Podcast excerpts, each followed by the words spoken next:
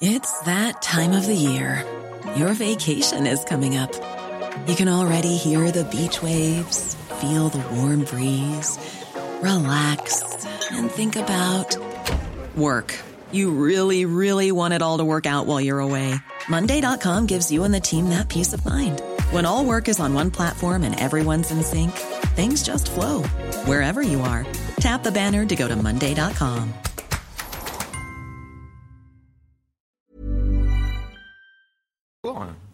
Bienvenue sur CNews, il est 6 heures, c'est le début de votre matinale. Merci d'être avec nous. On va parler dans un instant de la hausse du prix des carburants. Jamais on n'a payé aussi cher l'essence en France, en moyenne 1,70€ pour le gasoil, 1,83€ pour le, le, carburant 98. À Paris, certaines pompes dépassent les 2 euros. Clémence Barbier se trouve dans une station parisienne pour savoir si les automobilistes vont réduire ou non leur plein. On parlera également des suicides dans la police, 12 depuis le début de l'année. Le ministre de l'Intérieur recevra vendredi syndicats et associations de policiers. Une vingtaine de psychologues viennent d'être recrutés dans les endroits les plus difficiles de la police nationale, des psychologues qui tentent d'empêcher le pire. Vous verrez notre reportage tout à l'heure. Dans la chasse au parrainage pour la présidentielle, on reviendra sur l'agacement et même la colère de Marine Le Pen. Une élue de ses rangs vient de donner le sien à Éric Zemmour. Aucun des candidats n'a pour le moment officiellement ses 500 signatures. Ils ont jusqu'au 4 mars. Un témoignage dans ce journal tout à l'heure. À Paris, porte de la Villette, où les bagarres entre drogués au crack se déroulent tous les week-ends, un riverain raconte comment lui-même a été violemment agressé. Nouveau record du prix des carburants en France. Les prix continuent de s'envoler. Et on rejoint tout de suite euh, Clémence Barbier et Pierre-François Altermat en direct d'une station-service de Paris. Clémence, combien coûte l'essence dans cette station? Eh bien, Chana, euh, l'essence coûte très cher. Vous le voyez sur les images de Pierre-François Altermat. Le prix du gasoil atteint 1,97€. Le prix du samplon 95, 1,97€ également. Ce sont euh, des hausses euh, considérables qui ont augmenté donc par rapport à la semaine dernière. Par exemple, pour le gasoil, c'est presque 1 centime 60 de plus. Alors, des prix qui sont exorbitants et qui pèse considérablement sur euh, le pouvoir d'achat. Et rappelons-le, le prix des carburants n'a jamais été aussi élevé et le gouvernement a donc décidé d'instaurer un coup de pouce supplémentaire pour les travailleurs qui sont obligés de prendre leur voiture pour travailler. Le barème kilométrique sera revalorisé à 10%. Merci euh, Clémence. Peut-être qu'on va, on va rappeler les, les, les moyennes, parce que c'est très cher euh, à Paris. Euh, nous, on a constaté même des, des, des pompes qui, où ça dépassait les, les, les 2 euros. Euh, le prix moyen, quand même très en hausse. Et, quoi précisément? Ils ont évolué déjà depuis la semaine dernière. Alors on va regarder d'abord le prix moyen du litre du gasoil. Donc c'est 1,70€ par litre. Le prix du samplon 95 coûte en moyenne 1,77€ par litre. Et enfin, si vous utilisez du samplon 98, vous paierez en moyenne 1,83€ par litre. Eric, pourquoi c'est pas encadré ou, ou, en tout cas limité Pourquoi on, ne se dit pas tiens on, ne peut pas dépasser les 1,90, les 1,99, les 2 euros? C'était le cas autrefois, mais là le gouvernement ne peut rien faire. Alors qu'encadré, il l'est pas, mais il y a quand même des aides avec le chèque carburant, le chèque inflation, et le gouvernement estime que pour l'instant c'est suffisant avec cette hausse. Combien de temps ça va durer? Euh, bah, faut pas que ça dure trop longtemps. Les vrais responsables, ce sont les pays exportateurs de pétrole, mm. parce qu'ils refont leur marge après une année Covid très difficile. Ils ont besoin d'argent et ils produisent pas comme ils devraient produire, ce qui qui fait qu'il y a une pénurie un peu, si l'on peut employer ce terme, pas suffisamment de pétrole sur le marché face à la demande, et ça fait flamber les prix. On en reparlera tout à l'heure, évidemment, dans, le chiffre éco. Gérald Darmanin recevra vendredi les, les, syndicats et les associations de policiers après une vague de suicides importante euh, dans leur rang. Oui, depuis le début de l'année, 11 policiers se sont donné la mort, un triste record. Selon nos informations, de nouvelles mesures devraient être prises pour tenter d'endiguer cette crise. Parmi elles, davantage de policiers sentinelles, 20 nouveaux postes au service de soutien psychologique et enfin une collaboration renforcée avec les associations de prévention. Et justement, nous avons rencontré le fondateur d'une de ces associations qui s'appelle Assopol, Jérôme Rampenou et Antoine Estève.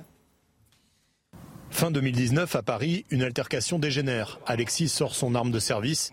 La situation s'envenime, il n'ose pas tirer et rien n'arrête les jeunes face à lui. Il reçoit une pluie de coups. J'étais bloqué contre un mur et je me suis retrouvé avec ces 7, 8 neuf personnes, je ne sais plus exactement, mais qui m'encerclaient tel des loups. Je me suis vu mourir. Quand on évoque avec lui les suicides dans la police, Alexis comprend le malaise actuel, la violence, le désespoir. Il est passé par toutes les étapes de la dépression. J'avais l'impression quand je revêtissais mon, mon uniforme, pas d'être un super-héros, mais de vivre normalement. Et là, enfin, d'aider, d'apporter quelque chose à la société. Je n'arrive pas à me, à me libérer de mon travail que j'aime passionnément, mais que je, dois quitter parce que là, je, je n'en peux plus. Je ne comprends plus la société dans laquelle on vit. Assopol est une plateforme de bénévoles qui vient en aide aux policiers en détresse. Ces psychologues n'ont jamais eu autant de travail que depuis le début de l'année. En 10 jours, on a répondu à 117 appels. Le but du jeu, en fait, c'est vraiment de libérer la parole, de faire comprendre que se faire aider par des spécialistes, euh, psychologues euh, privés ou de l'administration, peu importe,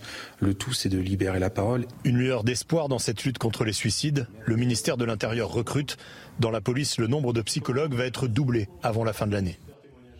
Voilà, et donc on, vous le disait, après le suicide de 11 policiers, Gérald Darmanin recevra euh, les syndicats et puis les associations qui les aident. Euh, ce sera vendredi. Un nouveau coup dur pour euh, Marine Le Pen. Et oui, une élue du Rassemblement national apporte son parrainage à Éric Zemmour. Il s'agit de Sophie Grèche, conseillère régionale de PACA. Nous avons recueilli son témoignage. Écoutez. J'apporte mon parrainage pour la candidature d'Éric Zemmour. Donc, je ne quitte pas le Rassemblement national, qui est mon parti pour lequel je milite depuis dix ans mais euh, dans, un, dans une démarche purement démocratique, euh, j'apporte mon parrainage à M. Zemmour. Je pense qu'il doit faire partie euh, de cette campagne, je pense qu'il doit être présent car il rassemble des, électeurs, qui étaient peut-être même ceux du Rassemblement national. Je le considère comme faisant, faisant partie de la même famille politique que, que nous au Rassemblement national. Et le but, ce n'est pas de se diviser, mais au contraire de se rassembler. Voilà, et on va euh, voir que c'est aussi un, un élément euh, logique de, de, communication politique, hein, puisque Éric Zemmour euh, a tweeté immédiatement, il a mis, il a mis, il a mis une photo. Eh forcément, quand le Rassemblement national devient le donneur universel de reconquête, Éric Zemmour s'en félicite et il a raison de le faire. Alors après, est-ce que c'est un réel coup dur pour Marine Le Pen?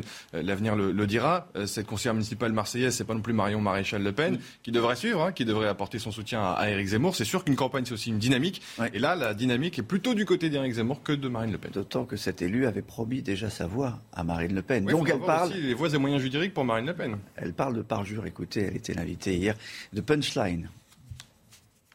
Elle donne son parrainage à Zemmour alors même qu'elle avait promis de me l'accorder, qu'elle a signé une promesse, un engagement de promesse de parrainage. Elle effectue donc là un parjure et elle le fait alors même qu'elle sait que nous n'avons pas les parrainages au moment où je vous parle. Je trouve que c'est encore une fois absolument indigne euh, de sa part. Elle sera exclue du Rassemblement national? Ou ça me paraît être la moindre des choses. Bien entendu, elle sera également exclue euh, du groupe. Voilà, donc on, elle, elle a aucune intention de, de quitter le Rassemblement national et, et Marine Le Pen dit qu'elle sera exclue du groupe. Les parrainages, on a jusqu'au 4 mars hein, pour, ouais, pour ça. les obtenir. 500 parrainages, je vous le rappelle. Euh, à gauche, euh, comment ça se passe? Eh bien, euh, François Hollande était devant les élèves de Sciences Po hier soir, l'occasion pour euh, l'ancien président de la République euh, de s'en prendre violemment, pas du tout courtoisement, à la primaire, à la primaire populaire. Mais avec humour et le Mais sens toujours. de la formule, toujours. Euh, chez François Hollande, une note, ce n'est pas un vote, a dit l'ancien président de la République au sujet de cette primaire populaire. Pour qu'il y ait une dynamique, et elle est souhaitée quand même, rappelle l'ancien chef de l'État, pour qu'il y ait une union, et elle est souhaitable, précise-t-il encore, il faut qu'il y ait un vote, pas une note. Les électeurs ne sont pas des juges, ce sont des citoyens. Il a brocardé euh, ce système de départage de la euh, primaire euh, populaire devant des, es- des étudiants de Sciences Po conquis par le discours de l'ancien président de la République, qui distille encore une fois les petits cailloux sur l'hypothèse qui paraît encore assez invraisemblable, mais d'une candidature de sa part. Écoutez François Hollande hier soir. L'ancien président peut être candidat. Rien ne l'empêche. Je, parle que de droit, là. J'en connais même des anciens présidents qui ont voulu être candidats et qui n'y sont pas parvenus. Eh bien, c'est sur ce mystère que je vais euh, prendre mon jet de vous. Euh, mystère et boule de gomme. Hein, c'est- Mais ça commence à faire beaucoup. Euh, parce que la semaine dernière, dans un reportage diffusé par nos confrères de France 3, un étudiant posait la question à, à- à François Hollande qui avait déjà laissé euh, le doute euh, planer, il entretient ce, mystère. En réalité, il sait, François Hollande, que son espace est vraiment infinitésimal pour se présenter. En le revanche, temps, le temps, on est à 68 jours là aujourd'hui. On est à 68 Déjà, on reproche à Christiane Taubira de ne pas avoir de, programme à, mais, 70 jours. Donc... Et surtout, ce qui l'amuse beaucoup, c'est justement de, de, de, mettre encore un peu plus la zizanie, la pagaille dans cette gauche déjà désunie. C'est pas vraiment très confraternel pour Anne Hidalgo, qui appartient quand même au Parti socialiste. Les autres, bon, ce sont des adversaires maintenant pour François Hollande. Mais voilà, l'union de la gauche, c'est pas François Hollande qui va la faire. À Marseille, des, camions vont être envoyés par la mairie pour ramasser euh, les poubelles qui bloquent les rues depuis, euh, depuis plusieurs jours. Il devrait intervenir dès aujourd'hui. Cette décision fait suite à une nouvelle grève des éboueurs marseillais, la troisième en quatre mois. Certains habitants excédés se mettent même à brûler leurs poubelles. Le maire de Marseille parle d'une crise qui prend des proportions dangereuses, d'autant plus que le Mistral souffle à plus de 100 km/h ces derniers jours dans la cité phocéenne. On vous le disait tout à l'heure, les dirigeants d'Orpea sont convoqués ce matin par euh, la ministre en charge des personnes âgées. Depuis une semaine, de lourdes accusations pèsent sur le groupe, notamment pour euh, mauvais traitement. Avant cette convocation, le leader mondial des EHPAD a tenté de calmer la polémique en limogeant son directeur général. Le groupe s'expose désormais à une action collective des familles euh, des, résidents. D'ailleurs, tout à l'heure, nous serons euh, en direct avec l'avocate qui collecte eh bien les, les témoignages et s'occupe de cette action collective au procès de Nordal Lelandais, deuxième journée d'audience. La journée d'hier a été marquée par euh, les excuses de Nordal Lelandais à la famille de la petite Maëlys. Il a reconnu avoir tué la fillette, mais maintient qu'il ne l'a pas fait volontairement. Alors qu'est-ce qui est prévu aujourd'hui? On voit ça avec Noémie Schulz, envoyé spécial à Grenoble. La journée sera consacrée à l'examen de la personnalité de Nordal Lelandais. On devrait entendre d'anciennes compagnes, des amis très proches, un homme aussi avec lequel il avait régulièrement des relations sexuelles, des interrogatoires importants pour mieux comprendre le caractère de euh, l'accusé, euh, savoir s'il pouvait être violent, irascible, quel était aussi euh, son rapport au sexe. Mais plusieurs d'entre eux, plusieurs de ces témoins ont fait savoir qu'ils ne souhaitaient pas venir devant la cour d'assises. Certains l'ont déjà fait en mai dernier au procès pour le meurtre d'Arthur Noyer. On se souvient de l'appel très émouvant euh, de son euh, meilleur ami. Il l'avait imploré euh, de dire la vérité. Soulage ta conscience, avait-il dit à Nordal Lelandais, qui avait répondu les larmes aux yeux que sa vérité était d'avoir tué accidentellement Arthur Noyer. Hier après-midi, la mère et la sœur de Nordal Lelandais ont été interrogées par la cour d'assises, deux femmes désemparées face à l'horreur des faits qui lui sont reprochés. Elles mettent en avant pour expliquer cette violence sa consommation excessive de drogue. Je suis le seul à pouvoir expliquer ce qui s'est passé, reconnaît Nordal Lelandais, qui n'en a pas dit plus pour le moment. Le cabinet du président de la République a appelé Ophélie Meunier, la présentatrice de l'émission Envoyée spéciale, pour lui faire part de, son soutien. Vous savez qu'elle a été placée euh, sous protection policière après la diffusion d'un reportage sur l'islam radical à Roubaix. Et tout comme Amine Elbaï, juriste en droit public, après son témoignage dans l'émission, il a reçu plusieurs menaces de mort. Il s'est exprimé dans les colonnes du Figaro ce matin. Regardez, il dit Roubaix, comme de nombreux territoires en France, est devenu le symbole de l'échec de l'État, incapable d'affirmer son autorité. Retour sur cette semaine de polémique avec Jules Boiteau. Des poupées sans visage ou des restaurants qui séparent les femmes des hommes. Dès leur diffusion, les révélations de la chaîne M6 sur la ville de Roubaix provoquent de vives réactions. Beaucoup d'entre elles visent Amine Elbaï, militant associatif, qui dénonce dans le reportage l'action de certaines associations, prêchant selon lui l'islam radical. J'ai reçu un certain nombre de messages extrêmement violents, des messages qui appelaient euh, à m'égorger, à me décapiter. Et puis euh, mon numéro a été, mon, propre numéro de téléphone personnel a été euh, relayé sur les réseaux sociaux et euh, j'ai fait l'objet euh, de plus de 200 à 300 appels euh, en inconnu, en privé, sur mon téléphone portable. Des menaces qui atteignent également la présentatrice du magazine Ophélie Meunier. Depuis la diffusion, elle a été placée sous protection policière. Face à la polémique, l'avocat Richard Malka espère, lui, dans une tribune, que l'ensemble des journalistes se montrent solidaires. La bonne réponse de la profession serait qu'en solidarité avec cette présentatrice, et afin de ne pas la laisser seule face aux menaces dont elle est la cible, toutes les chaînes diffusent ce reportage. Hier, le cabinet du président de la République a appelé Ophélie Meunier pour lui faire part de son soutien. Voilà, Ophélie Meunier, qui est la, présentatrice de Zone Interdite et pas d'envoyé spécial, comme je l'ai dit, je m'en excuse. Une réunion du plan anti-crack se tiendra aujourd'hui avec le préfet et la mairie de Paris. Une réunion qui fait suite à la montée de la violence dans le 19e arrondissement. Les agressions se multiplient, les riverains et les commerçants sont les premières cibles. Nos équipes ont pu recueillir le témoignage du gérant d'une supérette. Sa collègue a été sauvagement frappée par un toxicomane vendredi dernier. Régine Delfour et Thibault Marcheteau. C'est votre quotidien notre quotidien, c'est pour ça qu'il n'y a plus de clients. Samedi, 18h, porte de la Villette, une bagarre éclate entre toxicomanes. La police intervient. Alain, gérant d'une supérette, témoigne de la violence omniprésente dans ce quartier du nord-est de Paris depuis quatre mois. Sa collègue a été attaquée dans leur magasin. Son tort, avoir réprimandé un client. Elle voulait arrêter un toxicomane qui jette la bière euh, par terre. Donc euh, on lui a donné un coup de poing sur l'œil. C'est la première fois que ça arrive C'est tout le temps comme ça. Avec l'aide d'un employé, ils parviennent à mettre l'individu dehors. Une semaine auparavant, Alain a lui aussi reçu un coup de poing dans le visage. Depuis l'arrivée des consommateurs de crack port de la Villette, la vie des riverains et des commerçants est devenue un enfer. Devant notre caméra, il confie avoir la boule au ventre. En sortant du magasin le soir, bah, je fais attention si je suis suivi par quelqu'un. Même ma famille, tout le monde s'inquiète pour moi, mon fils aussi, donc euh, il ne veut pas que je vienne travailler. Alain doit parcourir 200 km par jour pour venir travailler. Avec cette violence quotidienne, il a perdu plus de la moitié de sa clientèle. Résigné, il envisage de bientôt mettre la clé sous la porte. L'union de la gauche, on en parlait tout à l'heure euh, avec, euh, avec Loïc, euh, l'union compliquée hein, pour les, dirigeants, mais parfois, dans certaines villes, elle peut exister même dans certains villages. C'est plus simple au niveau local. Exactement, c'est euh, le cas à Saint-Brieuc dans les Côtes d'Armor où la ville est administrée par une majorité de gauche élargie depuis 2020. Euh, la ville regroupe des élus locaux du Parti socialiste, d'Europe Écologie Les Verts, du Parti communiste et des partisans de Benoît Hamon. Reportage signé Michael Chailloux.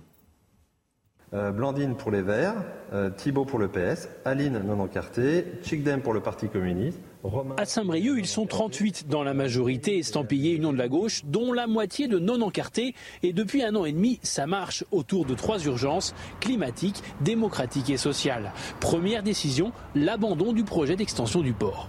On arrive à s'unir derrière euh, une vision de la ville, derrière des projets qu'on veut construire. Et euh, on n'est pas d'accord sur tout, mais on est d'accord sur l'essentiel. Je dirais qu'ils prennent exemple sur nous. Le message s'adresse bien sûr aux candidats de la gauche à l'élection présidentielle. La situation agace l'équipe municipale qui craint que les militants de gauche, en voyant la dramaturgie en cours, ne baissent les bras. Si demain, l'ensemble des candidats à gauche se disent attention, je n'essaye plus d'être forcément devant, je porte le projet de l'ensemble comme si c'était les miens et je garantis qu'il se réalise, parce que je garantis cet équilibre, il change tout. C'est ce que nous faisons à Saint-Brieuc tous les jours. Si Saint-Brieuc n'est pas la France, la méthode bretonne mise en place plus d'un an avant l'élection pourrait servir d'exemple, peut-être pas pour cette fois-ci, mais pour 2027. Dans un instant, on va reparler euh, du prix exorbitant de l'essence. C'est le chiffre éco. Alors Eric, on l'a vu tout à l'heure à la pompe, euh, et à Paris, on, est, on, frise les, 2 euros, parfois on l'a même euh, dépassé, les, 2 euros. tout ça, c'est la faute des pays producteurs, c'est la, faute de, l'OPEP, qui euh, doit se réunir demain mercredi. Euh, l'objet de cette réunion Écoutez, tout le monde se dit pourquoi ça monte comme ça? On fait croire que c'est la crise parce qu'il y a une demande, une hausse de la demande. Mais en fait, c'est vraiment, vous savez, aujourd'hui, les pays producteurs de pétrole, ils refont leur marge. Ils ont perdu beaucoup d'argent pendant la crise Covid. Les installations ne sont pas remises encore à niveau. Vous savez, il y a toujours ces questions de maintenance. Et donc, la production n'est pas suffisante, tout simplement. Alors, ils pourraient relancer cette production. Peut-être que ce sera décidé effectivement demain. C'est pas impossible d'après les informations de l'Institut Capital Economics. En tout cas, il faut l'espérer. Là, le pétrole, il flambe. Il a dépassé 90 dollars hier. Il a atteint 91 dollars. Dans la nuit, c'est retombé un petit peu. Mais 91 dollars, pour vous donner une idée, hein, le baril, j'entends, eh bien, c'est 17% de plus comparé au 1er janvier. Voilà, c'est ça qu'il faut retenir. Et c'est pour ça qu'à la pompe, vous voyez votre essence flamber parce qu'il y a toujours un décalage. Et c'est en ce moment, on est vraiment sur le pic. Alors, souvent on dit pourquoi l'État n'agit pas? L'État n'agit pas, sur la TVA en tout cas, parce que s'il baissait d'un centime la TVA, il perdrait 500 millions d'euros de recettes. Vous faites le calcul, un centime, ce ne serait pas énorme. En plus, si on voyait l'essence baisser d'un centime, et le gouvernement le dit, on ne peut pas se permettre cela. C'est pour ça qu'il y a le chèque carburant qui a été créé, qui est 100 euros. Mais alors, j'ai regardé euh, un exemple. le le, prix du gazole en moyenne, c'est à peu près 1,72€ hein, sur toute la France. Bien sûr, ça flambe dans certaines villes comme Paris. Mais il valait 36 centimes de moins il y a un an. Vous vous rendez compte, le prix du gazole, 36 centimes de moins. Ce qui fait que chaque fois que vous faites le plein aujourd'hui, c'est 18 euros en plus sur une voiture qui a 50 litres d'essence, un, plein, 18 euros de plus. Donc vous voyez que le chèque carburant, il sera vite consommé. C'est pour ça qu'il faut vite espérer un effort des pays de l'OPEP pour relancer la production et faire baisser le prix du pétrole. Surtout que le, chèque carburant, ça ne concerne pas tout le monde. Mais c'est 100 euros, donc ça va vite être éclusé. Merci Eric. Restez bien avec nous tout à l'heure. Euh, nous reviendrons sur le, scandale Orpea, leader des maisons de retraite accusé de, maltraitance. Et vous savez, aujourd'hui, ces, dirigeants euh, vont être convoqués par la ministre en charge des personnes âgées. On se quitte un moment et on parlera de sport dès notre retour. Rendez-vous avec Pascal Pro dans l'heure des pros, du lundi au vendredi de 9h à 10h30. Le football avec l'élimination euh, de la Coupe de France du Paris Saint-Germain. Et oui, ils ont été éliminés hier au tir au but face à Nice en huitième de finale de la Coupe de France. Les deux équipes n'ont pas réussi à se départager au bout du temps réglementaire et ce sont donc les Niçois qui se sont imposés. 6-5, le gardien niçois a fait la différence en arrêtant deux pénalties. Nice rejoint donc Marseille en quart de finale de la Coupe de France. Eh oui, mais le PSG était le tenant du titre? C'est pas terrible quand même. C'est une mauvaise nouvelle. Bah ouais, quand même, ils sont forts. Normalement, ils ne devraient pas perdre. du Real, hein, la rencontre avec le Real. Bon, Peut-être qu'ils se, se, préservent. Autre info? Eh bien, c'est Tanguy, Tanguy Dombélé qui est de retour à Lyon. Le milieu de terrain en difficulté en Angleterre est prêté par Tottenham jusqu'à la fin de la saison. Il, était, il a longtemps été annoncé au Paris Saint-Germain, mais le joueur a préféré retourner dans son ancien club. L'OL a frappé fort hier, donc pour la dernière journée du mercato, en recrutant aussi le milieu offensif Romain Fèvre. C'est l'heure de votre météo des neiges et ensuite la météo tout court, Alexandra Blanc. Direction la montagne avec Alexandra. Oui, on prend la direction du col de Puy-Morins. Regardez, c'était cette nuit avec donc des vents euh, tempétueux sur le département euh, des Pyrénées-Orientales. Nous sommes situés là à 1915 mètres d'altitude, donc le col de Puy-Morins dans les Pyrénées-Orientales, avec une sorte de blizzard. Donc il y avait beaucoup de vent. Il y avait également quelques petits flocons de neige. Alors aujourd'hui, on va retrouver des conditions météo un petit peu plus calmes, mais on retrouve tout de même euh, du vent autour du golfe du Lion. Ça a soufflé en tempête hier, ça va souffler une nouvelle fois bien fort aujourd'hui avec des vents de l'ordre de 100 à 110 km par heure autour du golfe du Lion ou encore sur la basse vallée du Rhône. Quelques flocons de neige également sur un bon quart nord-est entre la Bourgogne, la Lorraine, l'Alsace ou encore les Vosges et le Jura. On retrouve de la grisaille sur le nord. Et puis dans l'après-midi, regardez un temps très nuageux, très humide sur les trois quarts du pays avec même quelques pluies verglaçantes attendues euh, sur les régions centrales, hein, sur le massif central. Soyez donc bien prudents. Le vent se maintient également autour du golfe du Lion ou encore entre la Côte d'Azur et euh, la Corse. Les températures plutôt douces ce matin. Grande douceur, 3 degrés à Paris, déjà 8 degrés en Bretagne ou encore 4 degrés à Marseille, mais avec le ressenti, oui, il y a du Mistral, donc parfois le ressenti est un petit peu frais. Puis dans l'après-midi, les températures sont très douces à l'ouest, avec en moyenne 12 degrés entre la pointe bretonne et le Pays Basque, tandis que vous aurez seulement 4 degrés à Lyon ou encore à Dijon. Suite du programme, un temps beaucoup plus calme prévu pour le milieu et la fin de semaine. Demain, beaucoup de grisailles et jeudi, retour de l'anticyclone, synonyme d'un temps sec et ensoleillé au nord comme au sud. 6h30 sur CNews. Merci d'être avec nous. C'est votre matinale. Dans un instant, on va revenir sur euh, le scandale Orpea. Orpea, leader français des EHPAD privés, dans le viseur. Ses dirigeants sont convoqués aujourd'hui par la ministre en charge des personnes âgées. Ils vont devoir s'expliquer sur les accusations de maltraitance. Ce matin, vous entendrez le témoignage d'Isabelle, dont la maman de 88 ans, résidente d'un établissement Orpea, euh, raconte son calvaire. Témoignage édifiant. Une plainte collective va être déposée. La hausse des prix du carburant, jamais on a payé aussi cher l'essence, en moyenne 1,70€ pour le gasoil, 1,83€ pour euh, le 98. À Paris, certaines pompes dépassent les 2 euros. Reportage dans un instant. Vague de suicides dans la police, 11 depuis le début de l'année. Le ministre de l'Intérieur recevra vendredi syndicats et associations de policiers. Une vingtaine de psychologues viennent d'être recrutés dans les endroits les plus difficiles de la police nationale. Des psychologues qui tentent d'empêcher le pire.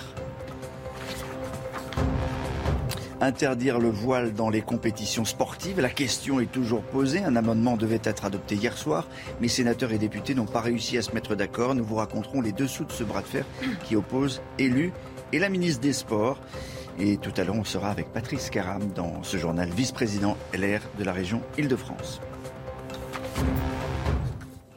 Les, dirigeants d'Orpea sont donc convoqués ce matin par la ministre en charge des personnes âgées. Depuis une semaine, de lourdes accusations pèsent sur le groupe, notamment pour mauvais traitement. Avant cette convocation, le leader mondial des EHPAD a tenté de calmer la polémique en limogeant son directeur général. Le groupe s'expose désormais à une action collective des familles, des résidents. Et justement, nous avons pu recueillir le témoignage choc, vous allez le voir, de la fille d'une ancienne résidente, Jeanne Cancard et Baptiste Mouget. Ça, c'était au mois de mai. Elle restait comme ça toute la journée. S'il n'y a pas euh, une maltraitance quelque part. Des photos qui reflètent pour Isabelle les mauvais traitements subis par sa mère pendant cinq mois. Prise en charge en mars 2020 dans un établissement du groupe Orpea, cette dame de 88 ans au moment de son arrivée a été maltraitée selon sa fille. Elle a eu euh, les dents cassées, elle a eu une première fracture de l'épaule droite et ensuite elle a eu une fracture du sternum, des côtes droite et gauche et des dorsaux lombaires. Donc même si une personne âgée a de l'ostéoporose, euh, on n'est pas fracassé comme ça si c'est pas un choc violent. Et entre-temps, elle s'était ouvert la tête. Je peux pas vous dire on l'a poussée. Je ne peux pas dire ça, j'ai pas de preuves. En tout cas, elle avait des bleus sur les bras. Malgré de nombreux avertissements lancés à la direction, Isabelle voit le quotidien de sa mère se dégrader dans une chambre à 6 000 euros le mois. Ils leur mettent des couches énormes pour ne pas les changer plusieurs fois dans la journée, pour que ça soit plus pratique et pour avoir la paix. Moi, je considère qu'ils l'ont massacré. Moi, j'ai une grande culpabilité parce que j'ai fait confiance. En plus, je suis une soignante. C'est une dame qui a vécu la guerre, c'est une dame qui a été directeur d'hôpital, c'est une dame qui a fait plein de choses. Elle n'était pas débile. Ils en ont fait un légume débile. Un an avant sa mort, Monique Schwartz quitte l'EHPAD. Mais Isabelle en est convaincue. Sa mère serait encore en vie si elle n'avait pas connu cet établissement. Voilà, donc je vous rappelle que les dirigeants d'Orpea sont convoqués euh, aujourd'hui euh, par euh, la, ministre qui est en charge des, personnes âgées. Et on, peut le rappeler, et, Eric, Orpea, c'est le leader français, même peut-être mondial, des, maisons privées, des EHPAD privés. Avec des progressions considérables, en 20 ans, 20% de chiffre d'affaires en plus. Alors c'est vrai que la direction s'en émeut de tout ce qui se passe. Hein. Il y a une grande passe ce matin dans les journaux, hein, il faut la lire. Les accusations sont d'une grande gravité. On va, faire les, on va éclairer, on va essayer de savoir ce qui s'est vraiment passé. Il y a deux administrative. Il y a des enquêtes, il s'excuse, bien sûr. Donc l'enquête est en cours, bien sûr. Mais ça choque beaucoup parce qu'il y a énormément de monde qui travaille dans ces, dans ces établissements. Euh, il y a évidemment le livre qui, est paru il y, a, quelques jours, Victor Castet, mais euh, les plaintes euh, date bien plus longtemps. Vous entendrez tout à l'heure mhm. euh, l'avocate euh, qui va s'occuper de l'action collective, qui a collecté des, plaintes depuis très très très longtemps. On va passer à l'économie avec ce nouveau record des prix des carburants en France, des prix qui continuent de s'envoler. Et oui, deux exemples, plus 2,4 centimes pour le gasoil, plus 2,7 centimes pour le samplon 95. Ce sont des moyennes, évidemment. Un nouveau coup dur pour les automobilistes. Sacha Robin et Adrien Spiteri. Dans cette station-service d'ici les Moulineaux, les prix du carburant continuent de s'envoler. On est obligé de chercher les pompes les moins chères euh, dans la région. On le ressent bien sûr au quotidien. C'est, ça a un impact sur notre pouvoir d'achat, c'est une évidence. En hausse depuis plusieurs semaines, les prix atteignent désormais des records. En 7 jours, le prix du litre a augmenté d'1,64 centimes pour atteindre 1,67€ en moyenne. Pire, le samplon 95 a pris 2,15 centimes et coûte désormais 1,74€. Une inflation constante qui provoque la colère des usagers. On attend que les gilets jaunes y ressortent pour, pour faire redescendre tout ça. Hein. Parce que là, euh, c'est de la folie. Hein. Bientôt, il y aura encore les gilets jaunes. Hein. On, va, on va être là encore. On va tout péter. Avec Hidalgo, plus euh, l'essence, les machins, c'est bon, tout le monde va taper bientôt. Mardi dernier, le gouvernement avait annoncé un relèvement de 10% du barème de l'indemnité kilométrique pour faire faire des économies d'impôts aux gros rouleurs. Mais face à cette nouvelle hausse des carburants, pas sûr que ces aides suffisent à calmer les automobilistes qui redoutent encore des augmentations les, gens qui étaient interrogés euh, disaient euh, attention, les gilets jaunes. On rappelle que le mouvement des gilets jaunes avait commencé avec euh, les, hausses de carburant. ce qui est intéressant de regarder, c'est que les carburants, le tarif des carburants était inférieur à ce qu'on connaît mm. aujourd'hui. Alors il y a la prime Macron à l'époque, le grand débat aussi. Mm. aujourd'hui, il y a la prime inflation, le chèque carburant, mais ça ne suffit pas parce que, comme le rappelait Eric tout à l'heure, en fait, le mm. gouvernement n'a pas vraiment la main sur les sur les prix des, des carburants. On a au moins enlevé les 80 km/h. Et vous disiez tout à l'heure 20 centimes de hausse, c'est combien de milliards. 5 milliards. Dans 5 milliards. De, de, baisse de recettes pour l'État. Et donc, la conséquence, ce serait des impôts. Oui, euh, on va tout de suite regarder notre question Twitter euh, du jour, celle qu'on vous a posée. Hausse des prix des carburants. Allez-vous limiter l'usage de votre voiture? Réponse oui, hein, 56% en tout cas des, des, personnes qui ont répondu sur, sur Twitter disent on va faire attention, Eric. Oui, mais enfin c'est pas énorme non plus. Hein, oui, c'est 50-50 en ouais. gros. Hein. Euh, ça veut dire que l'automobile c'est pas un plaisir, c'est ça le problème. C'est vraiment pour circuler, pour aller au travail. C'est ça qui compte et on se rend pas. Aujourd'hui c'est fondamental. Alors peut-être euh, on va faire attention, on va moins accélérer, on va limiter, on va essayer d'économiser. Il faut voir que les voitures consomment moins quand même qu'à l'époque autrefois. 5 litres en moyenne, c'est pas les 10 litres des, des voitures d'il y a 15 ou 20 ans. Oui, mais ça coûte. Hein. Ça voilà. coûte très cher, bien évidemment. sûr.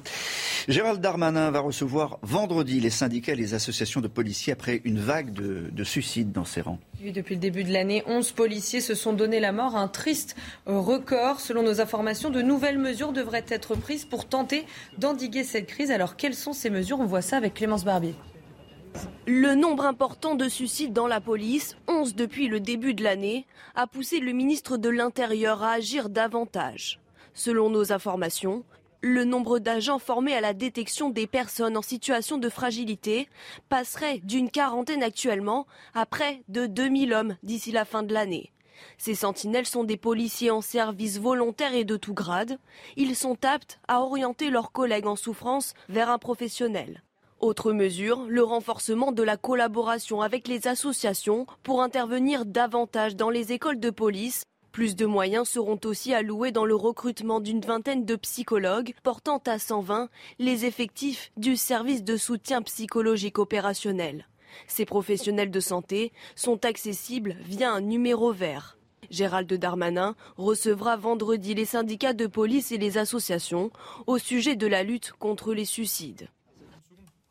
À la page politique, Loïc Signor, les jeunes avec Macron ont présenté leur projet hier soir en vue de la, la présidentielle. Parmi les thèmes, je le dis, le cannabis, l'euthanasie, la chasse à cours. Oui, ça fait un aéropage assez étonnant ouais. de, de, de, mesures, 180 mesures au total, 15 mesures euh, choc. Il y en a qui s'impatientent hein, euh, à la République en marche, et notamment les jeunes. Ils n'ont pas de candidat, alors ils proposent des, des mesures. Est-ce que Emmanuel Macron suivra les préconisations des jeunes? Écoutez bien, le cannabis, il faudrait le légaliser, encadrer mais légaliser, pour sortir de l'impasse de la politique répressive, disent-ils. L'euthanasie, il faut sortir de, de l'hypocrisie, cesser de fermer les yeux de manière hypocrite en forçant chaque année près de 2000 malades à y avoir recours clandestinement.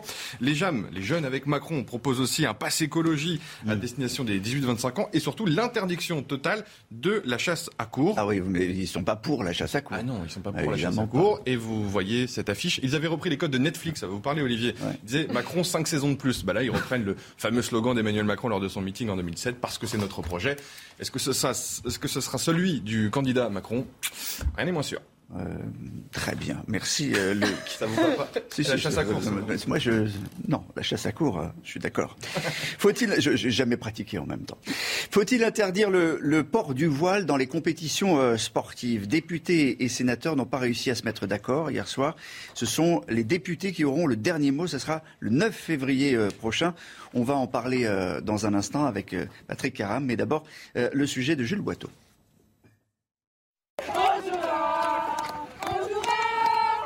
Elle milite pour le droit de porter le voile pendant les compétitions de football. Le collectif des hijabeuses s'est réuni mercredi dernier sous les fenêtres du Sénat, quelques jours après le vote par le groupe des Républicains d'un amendement visant l'interdiction du voile en compétition. Ce qui nous dérange, c'est qu'on met de côté euh, certaines femmes. On ne voit pas pourquoi on devrait l'enlever. Il n'y a aucune raison, il n'y a rien dans la loi qui dit que le voile n'est pas, n'est pas en cohésion avec les valeurs du sport et avec le sport. Pour le moment, seuls les statuts de la Fédération française de football l'interdisent, alors que la loi reste muette à ce sujet. La ministre des Sports, Roxana Maracineanu, s'est-elle d'ores et déjà prononcée contre une interdiction inscrite dans la loi. Une erreur pour cet essayiste qui craint le développement de la pratique. Les terrains de sport deviennent des territoires prosélytes, deviennent des, des territoires, des terrains à conquérir pour toujours développer une norme patriarcale qui ferait de la femme musulmane une femme forcément voilée. Et ça permettra de mettre plus de pression pour les jeunes femmes musulmanes qui réussissent encore à résister à ça. Aucun consensus n'a été trouvé hier soir entre les sénateurs et les députés sur le texte. La loi sport reviendra donc le 9 février prochain à l'Assemblée, qui aura le dernier mot? Patrick Caram, bonjour, vice-président LR du Conseil régional des Deux-France en, charge des, sports. Euh, c'est un drôle de, bras de fer qui, euh, continue. Euh, est-ce que vous pensez qu'il faut véritablement interdire le, voile dans les compétitions sportives? Il faut interdire le voile dans les compétitions sportives. On ne doit pas se poser de questions. D'abord parce que c'est une mauvaise nouvelle pour le sport et une mauvaise nouvelle pour les femmes. Pourquoi pour le sport c'est une mauvaise nouvelle? Vous savez, c'est quoi l'idéal du sport? L'idéal olympique Eh bien, ce qui est inscrit dans la charte olympique, c'est l'interdiction des signes religieux euh, sur le terrain de sport, les signes religieux, les signes politiques, les signes syndicaux. Or, euh, si en 2014, la FIFA, la Fédération internationale, autorise le port du voile euh, en considérant que c'est un instrument culturel. Entendez bien ce qui a été dit. Eh bien, euh, aujourd'hui, c'est Hitchballeuse dit, mais non, c'est notre religion, on a le droit de le porter. Là, la, la charte olympique l'interdit, et d'ailleurs la charte de la FIFA interdit tout signe, tout port de signes religieux ostentatoires. Or là, on est exactement dans ce schéma-là. Deuxième élément, c'est une mauvaise nouvelle pour les femmes. Qui porte cette revendication? Qui a pousser la FIFA et d'autres fédérations internationales, il n'y a pas que la FIFA, à autoriser le port du voile. Ben, les pays les plus rétrogrades du Golfe, l'Arabie saoudite, le Koweït et bien d'autres pays, ce sont des pays qui considèrent que des femmes sont des mineurs soumises à la tutelle euh, du père, du mari, du grand frère. Ce sont des, des, pays où les femmes ne peuvent pas conduire, pour certains de ces pays seuls, n'ont pas le droit d'avoir des actes qui nous paraissent à nous complètement, euh, complètement anodins parce que ce sont des mineurs sous la tutelle toujours d'un homme. On confond l'acceptation de la liberté et la défense de la domination masculine sur les femmes. Et moi, je veux penser à toutes ces femmes, toutes ces femmes et, et notamment à Siba Boulmerka. Souvenez-vous de cette athlète algérienne en 1992, Jeux de Barcelone. Elle va courir short et tête nue et elle va recevoir une rafale de menaces des islamistes, menaces de mort. Donc, autoriser le voile, c'est inclure la religion là où elle n'a pas sa place. Les équipementiers euh, ont leur part de responsabilité, que ce soit Nike ou Decathlon, en, créant, des, en créant des, tenues qui étaient... Euh, qui étaient euh, avec, avec des, voiles intégrés en quelque sorte. Les, équipementiers, leur objectif, c'est de faire du, du fric, c'est de gagner de l'argent ça n'est pas la même, ça n'est pas du tout la même logique que le mouvement sportif. Les équipementiers vendent dans le monde entier et ils vendent, ils s'adressent à des pays à fort pouvoir d'achat, les pays du Golfe. Euh, moi, moi, ce que je souhaite, c'est que la France reste ferme sur euh, ses principes. Et moi, ce que je vois, c'est que la ministre des Sports, une nouvelle fois, porte atteinte à ces questions de valeur de la laïcité, des valeurs de la République. Je me souviens que lorsque mon ouvrage Les dérives du sport, qui pointait le communautarisme les atteintes à la laïcité, aux valeurs de la République et, la radicalisation dans le sport, eh bien, la ministre des Sports avait balayé ça en disant ça n'existait pas. Et elle récidive aujourd'hui. Elle ne veut pas. juste une chose, parce qu'on on a peu de temps ce matin, malheureusement, mais euh, que va-t-il se passer pour ce texte? Est-ce que c'est totalement abandonné? Est-ce qu'il n'y a aucune chance pour que l'interdiction du voile dans la, pratique sportive, en tout cas dans les compétitions, euh, voit le jour Ou euh, ça revient sur le, sur le tapis, la question? Eh bien, malheureusement, on va mettre sur la sellette la Fédération française de foot qui interdit le voile dans ses compétitions. Malheureusement, les députés macronistes auront le dernier mot sur le bon sens du Sénat. Moi, je me demande où sont passés les Darmanin, les Blanquer et tous les tenants d'une laïcité, des respects des, des, droits des femmes. Où sont passées toutes ces personnes au gouvernement? Où est passée Madame Chiappa mm. On ne les entend pas. Madame Marissine nous impose sa vision des choses et c'est tout le gouvernement qu'elle embarque avec elle dans un projet qui est absolument grave euh, pour la société. Et puis mettre comme ça sur la sellette la FIFA et des dirigeants de la FIFA, je vous le dis, ça va créer des incidents, ça va créer des incidents sur le terrain, ça va faire en sorte que sur le terrain, de multiples revendications s'expriment.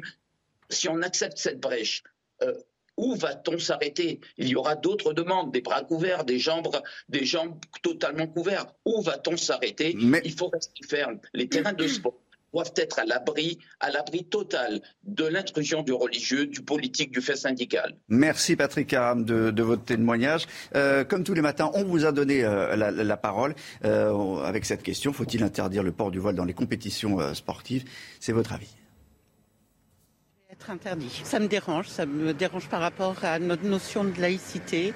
On est dans un pays où les femmes euh, se sont déjà battues pour avoir une émancipation par rapport aux hommes. Donc euh, c'est un petit peu une trahison pour moi. Avoir le, voile islamique, ne pas l'avoir dans des compétitions ou bien dans l'administration, pour moi, c'est pas c'est pas un sujet vraiment euh, capital aujourd'hui. Ce qui est public, normalement, dans tout ce qui est public, on, on, est discret sur son, ses signes religieux. Donc, c'est une décision politique, je dirais. Allez, dans un instant, on va continuer à parler de, sport, de football et, et les résultats euh, assez médiocres, il faut bien le dire, du Paris Saint-Germain.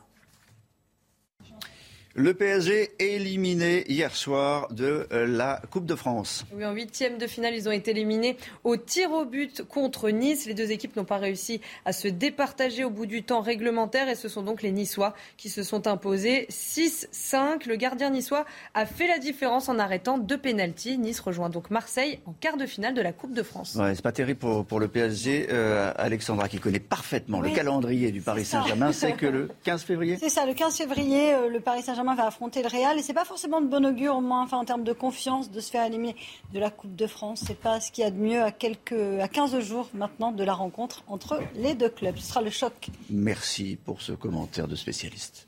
Je, je connais très bien le foot. L'instant musique qui va intéresser Eric de Maten, qui découvre chaque jour de nouveaux artistes anglo-saxons, jeunes, qui ne sont pas des années 80. C'est vrai. Mais oui, Georges Ezra ce matin. Il a fait un tube, hein, Georges Ezra. Et oui, c'est le tube Shotgun, vous parlez de Shotgun bien sûr. Bien sûr. Bah, alors là, aujourd'hui, on va écouter Anyone for You. Donc, euh, c'est, euh, en il est muni de sa guitare et il nous livre une balade dans le désert, sous la neige et en pleine forêt. Voilà, l'artiste sortira son album le 10 juin prochain. En attendant, on écoute Anyone for You.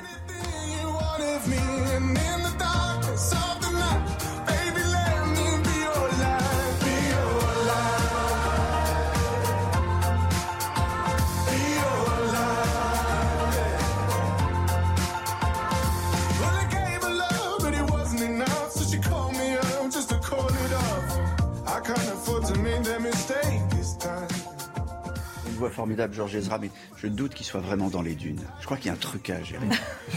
je sais pas si il y a un truc dans, ni dans le désert. Ça, vous plaît ou pas? Ah, Non, c'est sympa, franchement, oui.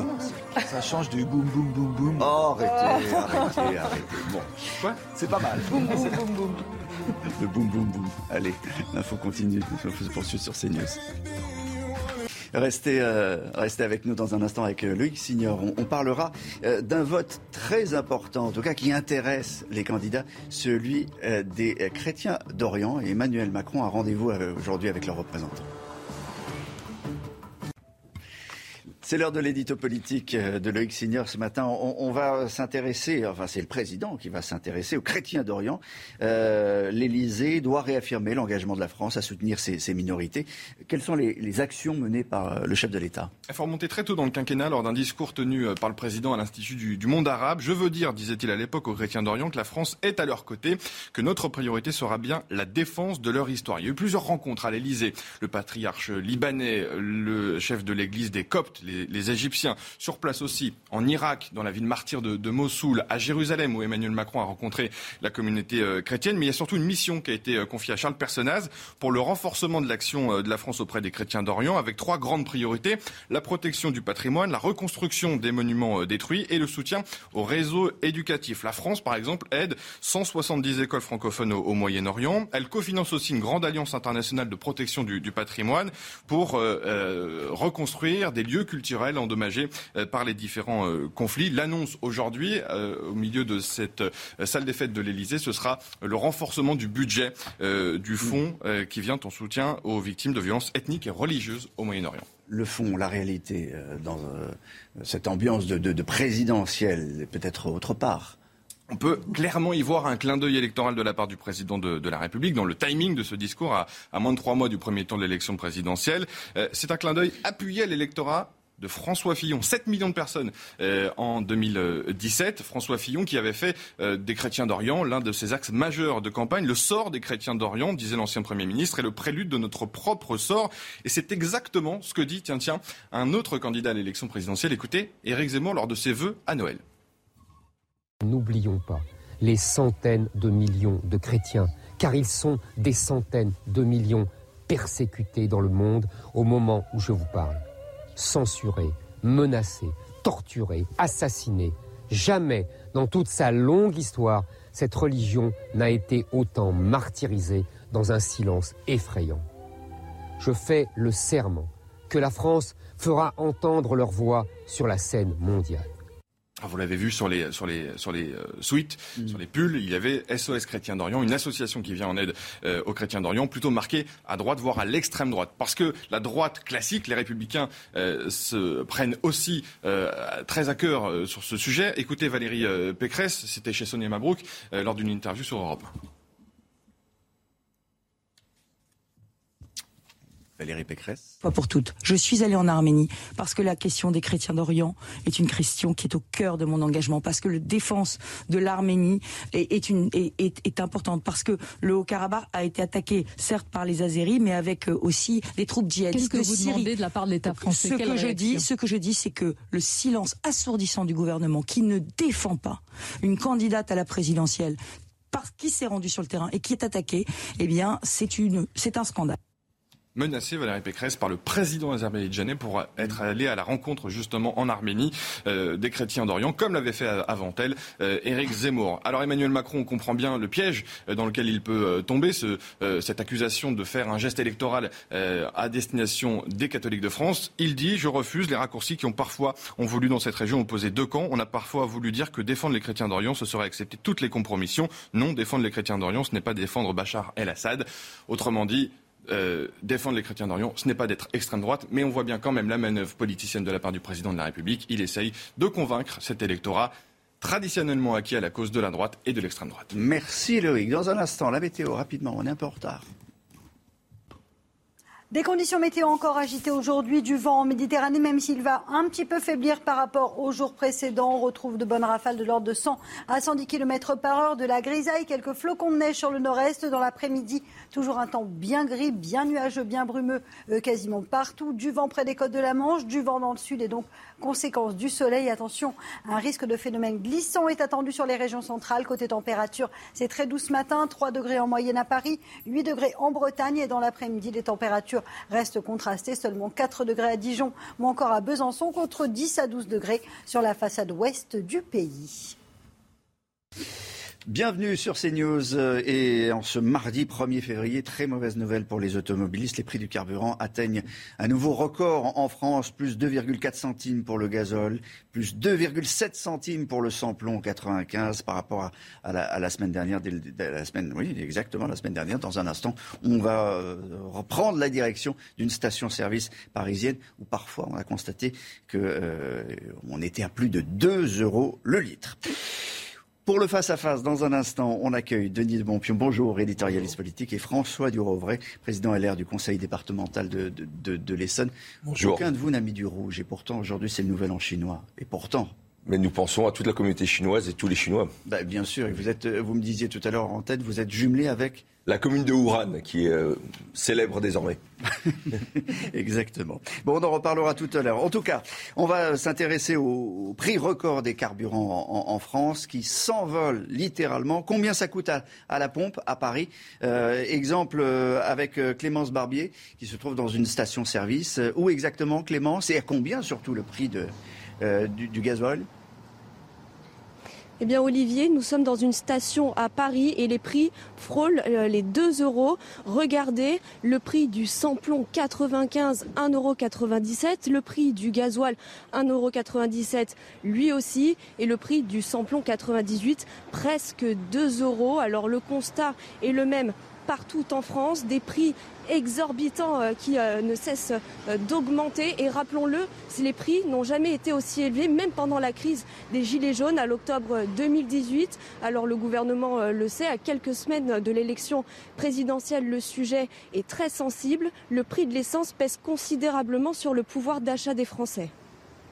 Merci euh, beaucoup euh, Clémence avec Pierre-François Altermat. Je crois qu'on a notre question euh, Twitter également. Vous a posé la question est-ce que vous allez changer vos, vos, habitudes, voire limiter l'usage de votre voiture? On est à peu près à 50-50, 56%. Oui, on y pense. Hein. on y pense quand même à changer ses habitudes tellement le, le prix devient cher. Gérald Darmanin va recevoir vendredi les syndicats et les associations de policiers. Après une vague de suicides dans la police, on en est à 11, Chana. Oui, depuis le début de l'année, c'est un triste record. Selon nos informations, de nouvelles mesures devraient être prises pour tenter d'endiguer cette crise. Parmi elles, regardez davantage de policiers sentinelles, 20 nouveaux postes au service de soutien psychologique et enfin une collaboration renforcée avec les associations de prévention. Et puis les dirigeants d'Orpea sont convoqués ce matin par la ministre en charge des personnes âgées. Depuis une semaine, de lourdes accusations pèsent sur le groupe, notamment pour mauvais traitement. Avant cette convocation, le leader mondial des EHPAD a tenté de calmer la, politique, la polémique en limogeant son directeur général. Le groupe s'expose désormais à une action collective des familles des résidents. Et justement, nous avons pu recueillir le témoignage choc de la fille d'une ancienne résidente. Écoutez. Elle a eu euh, les dents cassées, elle a eu une première fracture de l'épaule droite et ensuite elle a eu une fracture du sternum, des côtes droite et gauche et des dorsaux lombaires. Et entre-temps, elle s'était ouvert la tête. Moi, je considère qu'ils l'ont massacrée. On l'a massacrée. On considère qu'on l'a massacrée. Vous avez entendu ce, témoignage, François Durovray et, et, Denis de Montpion. Euh, je rappelle quand même, hein, euh, parallèlement, que euh, Orpea est leader mondial des EHPAD privés. 4 milliards d'euros de chiffre d'affaires en 2020 quand vous entendez euh, euh, cela, vous êtes, vous êtes élu, vous dites quoi? C'est impossible, impensable, on contrôle rien. Nous parlons d'activités humaines, euh, de personnes fragiles. donc je, sais mieux que quiconque en tant que président de département, puisque nous avons des responsabilités sur les EHPAD, que la gestion de ce type d'établissement est, est, compliquée. Moi, je connais les professionnels, les aides-soignants, les infirmiers, les médecins qui travaillent, qui travaillent avec cœur. Après, nous parlons euh, d'un dossier où il y a des accusations euh, graves qui doivent être euh, contrôlées. Pour ma part, dans mon département, j'ai fait le choix d'ouvrir des places publiques. En l'espace de six ans, nous avons ouvert 600 places de qualité, bon marché, 65 mmh. euros par jour, et nous avons le label des meilleurs établissements de France. Là, la, la, dame dont il était question, 6 000 euros oui. par mois, hein, la chambre. 6 000 euros. Dans mon département, 65 euros sur les places euh, publiques. Après, nous parlons d'établissements privés. Mm. Euh, et d'ailleurs, enfin, j'en profite pour dire que s'agissant d'argent public, il me semble assez logique qu'on puisse construire des établissements publics. Après, il y a aujourd'hui une liberté. Et la question qui est posée au travers de ces établissements privés, c'est leur contrôle. Euh, aujourd'hui, l'État, les agences régionales de santé n'effectuent pas le contrôle. Quelqu'un qui ne fait pas le boulot, ça c'est certain. Denis de Montpion. Oui, il y a une carence au niveau des contrôles, c'est pas nouveau d'ailleurs, mais ce qui est surprenant, c'est que il faut qu'un livre, euh, Les Fossoyeurs, sorte pour euh, tout d'un coup s'apercevoir que dans les EHPAD, euh, ça ne va pas. il y a eu un nombre incalculable de signalements dans le passé et curieusement, ni le ministère de la Santé, d'ailleurs qui est incapable de dire combien de contrôles sont effectués dans les EHPAD, hein, il y a 7500 mmh. EHPAD et euh, voilà, euh, ils n'ont pas ce chiffre euh, dans leur tablette, c'est quand même surprenant. Et, donc, bon, la ministre déléguée aux Affaires sociales reçoit aujourd'hui les dirigeants, enfin ceux qui restent d'Orpea, mais enfin, elle devrait quand même avoir euh, agi. Alors c'est le défenseur des droits, vous savez, c'est une euh, autorité indépendante qui euh, a fait des calculs depuis plusieurs années déjà pour dire que les, sur le nombre des les 7500, il y en avait de 3 à 50 par an selon les régions. Donc évidemment, c'est très très peu. L'idée de la recherche du profit qui, est derrière, et, en plus, et en plus que semble scandaleuse. Oui, enfin oui. Euh, il s'agit d'établissements privés et donc la logique du privé, c'est de dégager des marges et du profit. Euh, sur, les, sur les EHPAD, il y a à la fois une affaire immobilière, du foncier, la construction des équipements, il y a du soin, c'est la responsabilité de l'État, et il y a de l'hébergement, c'est la responsabilité des départements. Ce qui se passe, c'est qu'aujourd'hui, il y a une dilution des responsabilités. Les départements, nous revendiquons la totalité de la responsabilité pour justement assumer les contrôles. Dans mon département, nous avons 200 signalements par an et nous contrôlons évidemment ces établissements s'agissant de, de, ce qui concerne la responsabilité des départements, mais nous n'avons pas de visibilité sur ce qui concerne l'ARS il y a un dernier point aussi qu'il faut, sur lequel nous devons nous interroger. C'est que depuis 20 ans, nous avons eu dans notre pays la logique de construction d'EHPAD et de fin de vie dans les EHPAD. Nos concitoyens souhaitent vivre le plus longtemps possible à domicile. Dans mon département, nous avons fait le choix de développer et de professionnaliser l'aide à domicile, ce qui est aussi un vrai défi parce que nous manquons de personnel soignant qui mérite d'être mieux rémunéré. Et, enfin, j'allais dire, ce n'est pas facile, mais il faut aussi qu'il y ait des orientations, des choix euh, politiques au sens noble du terme. Et j'espère que le débat présidentiel permettra d'y aboutir. vous soulignez la question du profit. C'est vrai que les euh, EHPAD publics, euh, bon, la place est environ par mois de 2000 euros. Mais c'est vrai que dans euh, les EHPAD euh, à vocation commerciale, ça peut aller de 6, 7 à 8 000 euros. Donc il y a effectivement un problème, d'autant que le taux d'encadrement dans le public est, je crois, de un peu plus de 72 euh, pour 100 places, alors qu'il tombe à 52 dans les EHPAD commerciaux. Ça pose un véritable problème. Mais là encore, euh, le ministre de la Santé et Madame Bourguignon auraient dû se saisir du problème bien avant. D'ailleurs, je rappellerai juste une chose. Qu'est-ce qu'elle va dire, Madame Bourguignon? Elle va dire faut, faut arrêter, faut ah, Elle va dire voilà, l'inspection générale des affaires sociales, euh, on va lui confier une mission. Bon, il y a déjà deux enquêtes administratives indépendantes. Ben voilà, c'est toujours le même problème. Mais il faut rappeler quand même que les trois derniers présidents, depuis Nicolas Sarkozy, euh, avaient annoncé euh, Urbi Orbi qu'il y aurait une grande loi euh, pour euh, justement le grand âge. Et on n'a rien vu venir. Emmanuel Macron est sur le point de terminer son quinquennat et rien n'a été fait dans ce sens. Autre euh, débat du jour, euh, c'est la question de l'islam à Roubaix à la suite de l'émission d'M6. Euh, vous le savez, la présentatrice Ophélie Meunier a été placée sous protection policière, ainsi que le juriste et militant Amin Elbaï, menacé de mort. lui, alors, dans, une tribune dans, le Figaro qui est très intéressante, il déplore à la fois la faiblesse de, l'État, incapable d'agir contre les séparatismes, alors qu'on connaît la, situation. On la connaît vraiment, la, situation. C'est vrai qu'à chaque fois, on a l'impression de la redécouvrir et redécouvrir à chaque fois. Euh, à Roubaix, les gens sont très partagés. Hein. On la connaît, je ne sais pas. j'imagine qu'aujourd'hui, on la connaît sans doute mieux qu'on ne la connaissait il y a 5 ou 6 ans. Il y a une prise de conscience. L'ensemble des services de l'État, l'ensemble des collectivités aujourd'hui euh, ont les yeux rivés sur, euh, sur ce phénomène. J'ai été très choqué par les images à la fois de Roubaix et évidemment par, par les, les, les, comment dire, les, euh, les, je, rappelle, la, journaliste, pardon. Oui, Meunier, euh, menace Il y a eu des, des, box dans des restaurants pour des femmes voilées, des poupées sans mmh. visage parce qu'il serait interdit de représenter les humains, de la littérature radicale, comme ça, euh, à, portée de, à portée de main. Euh, bon, on, ne découvre pas, c'est pas arrivé comme ça du jour au lendemain. pas à Roubaix, d'autant que vous savez, il y avait eu, il y a quelques années, déjà ça remonte à pas loin de dix ans, le fameux gang de Roubaix.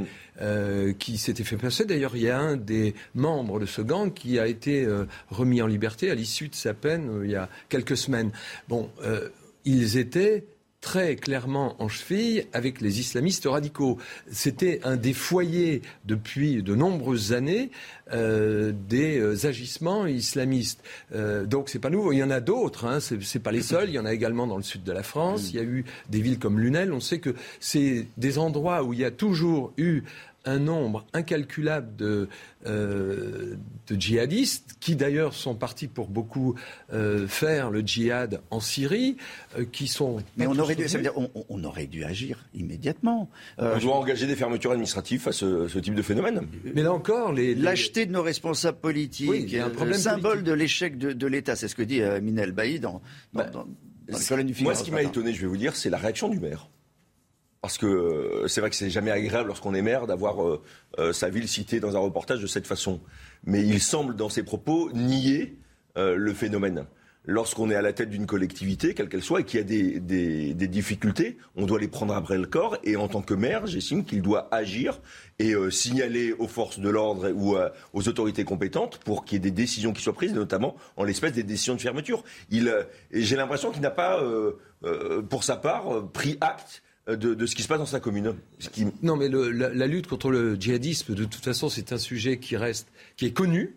Euh, même euh, au plus haut sommet de l'État, on n'en ignore rien, mais il y a toujours une question taboue et à quelques semaines du premier tour des élections présidentielles, il y a aussi toujours ce phénomène de clientélisme politique qui mmh. fait qu'on préfère fermer les yeux, tenter, en ne disant rien, d'apaiser la situation, raison pour laquelle d'ailleurs Éric Zemmour, qui a, lui, très clairement, depuis quelques mois, euh, dénoncé ce phénomène, eh bien, euh, a rencontrer un certain soutien de la population. Euh, à propos de Eric Zemmour, on va terminer là-dessus. Euh, est-ce que vous êtes choqué par ces élus RN qui parrainent Eric euh, Zemmour? On a parlé tout à l'heure de Sophie Grèche, élue RN à, Marseille, qui a accordé son parrainage à, Eric Zemmour, commentaire de Marine Le Pen. D'ailleurs, on va l'écouter. Elle donne son parrainage à Zemmour alors même qu'elle avait promis de me l'accorder, qu'elle a signé une promesse, un engagement de promesse de parrainage. Elle effectue donc là un parjure et elle le fait alors même qu'elle sait que nous n'avons pas les parrainages au moment où je vous parle. Je trouve que c'est encore une fois absolument indigne. Euh, de sa part. Elle sera exclue du Rassemblement national? Ou ça me paraît être la moindre des choses. Bien entendu, elle sera également exclue euh, du groupe. Alors elle, elle dit euh, démarche démocratique. Euh, c'est à l'élu que je, m'adresse par jour ou, ou euh, démarche Si vous permettez, parce que tout à l'heure, je, enfin, je peux pas laisser dire que Éric Zemmour serait le seul à, dénoncer, à s'inquiéter de, des phénomènes islamistes. Non, je pas dit qu'il était le seul. Il a, il a, fait quand même beaucoup de droite, mais aussi de gauche républicaine qui aujourd'hui connaissent le phénomène et agissent. S'agissant de, des parrainages, écoutez. Voilà, on va pas avoir jour après jour dans, les, euh, dans, dans le mois qui vient, puisque les parrainages peuvent être donnés jusqu'au 4 mars. Euh, une course à l'échalote entre euh, deux candidats dont non, vous aurez compris que je ne pas non, les je, non, je suis d'accord. enfin, un, élu donne la voix à qui il veut, et je veux dire. Bien sûr. Et, de votre côté, vous. je, je donnerai mon parrainage à Valérie Pécresse, oui. Bon, j'ai compris, mais vous trouvez normal que, par exemple, Éric Zemmour ait tous ses parrainages? Ah, il me semble légitime pour le débat démocratique que, que M. Zemmour obtienne ses parrainages. Alors, oui, euh, c'est un peu de la cuisine. Vous avez euh, euh, une élue Rassemblement national qui décide de choisir de parrainer Eric Zemmour. Bon, très bien. vous savez, il y a eu déjà quelques défections. Il y en aura sans doute d'autres, puisqu'on voit bien que ça bouge beaucoup entre, au sein du Rassemblement national.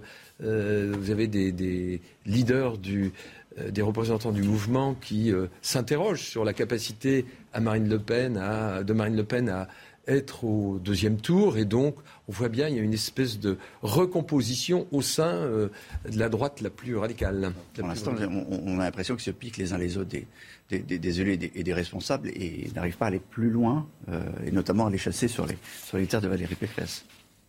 Écoutez, Valérie Pécresse, en tout cas, euh, déroule son projet, mm. euh, s'adresse aux Français, pendant que, que d'autres, euh, effectivement, sont dans des chicailleries internes qui, à mon sens, n'intéressent pas beaucoup nos concitoyens. Et on n'est pas au bout des surprises, vous savez, on est encore que le 1er février, il y a encore deux mois et demi avant le, premier tour, il risque d'avoir... Nous, on regarde beaucoup les chicailleries. C'est notre métier de regarder les chicailleries. C'est notre métier de regarder les, les, chicailleries, évidemment.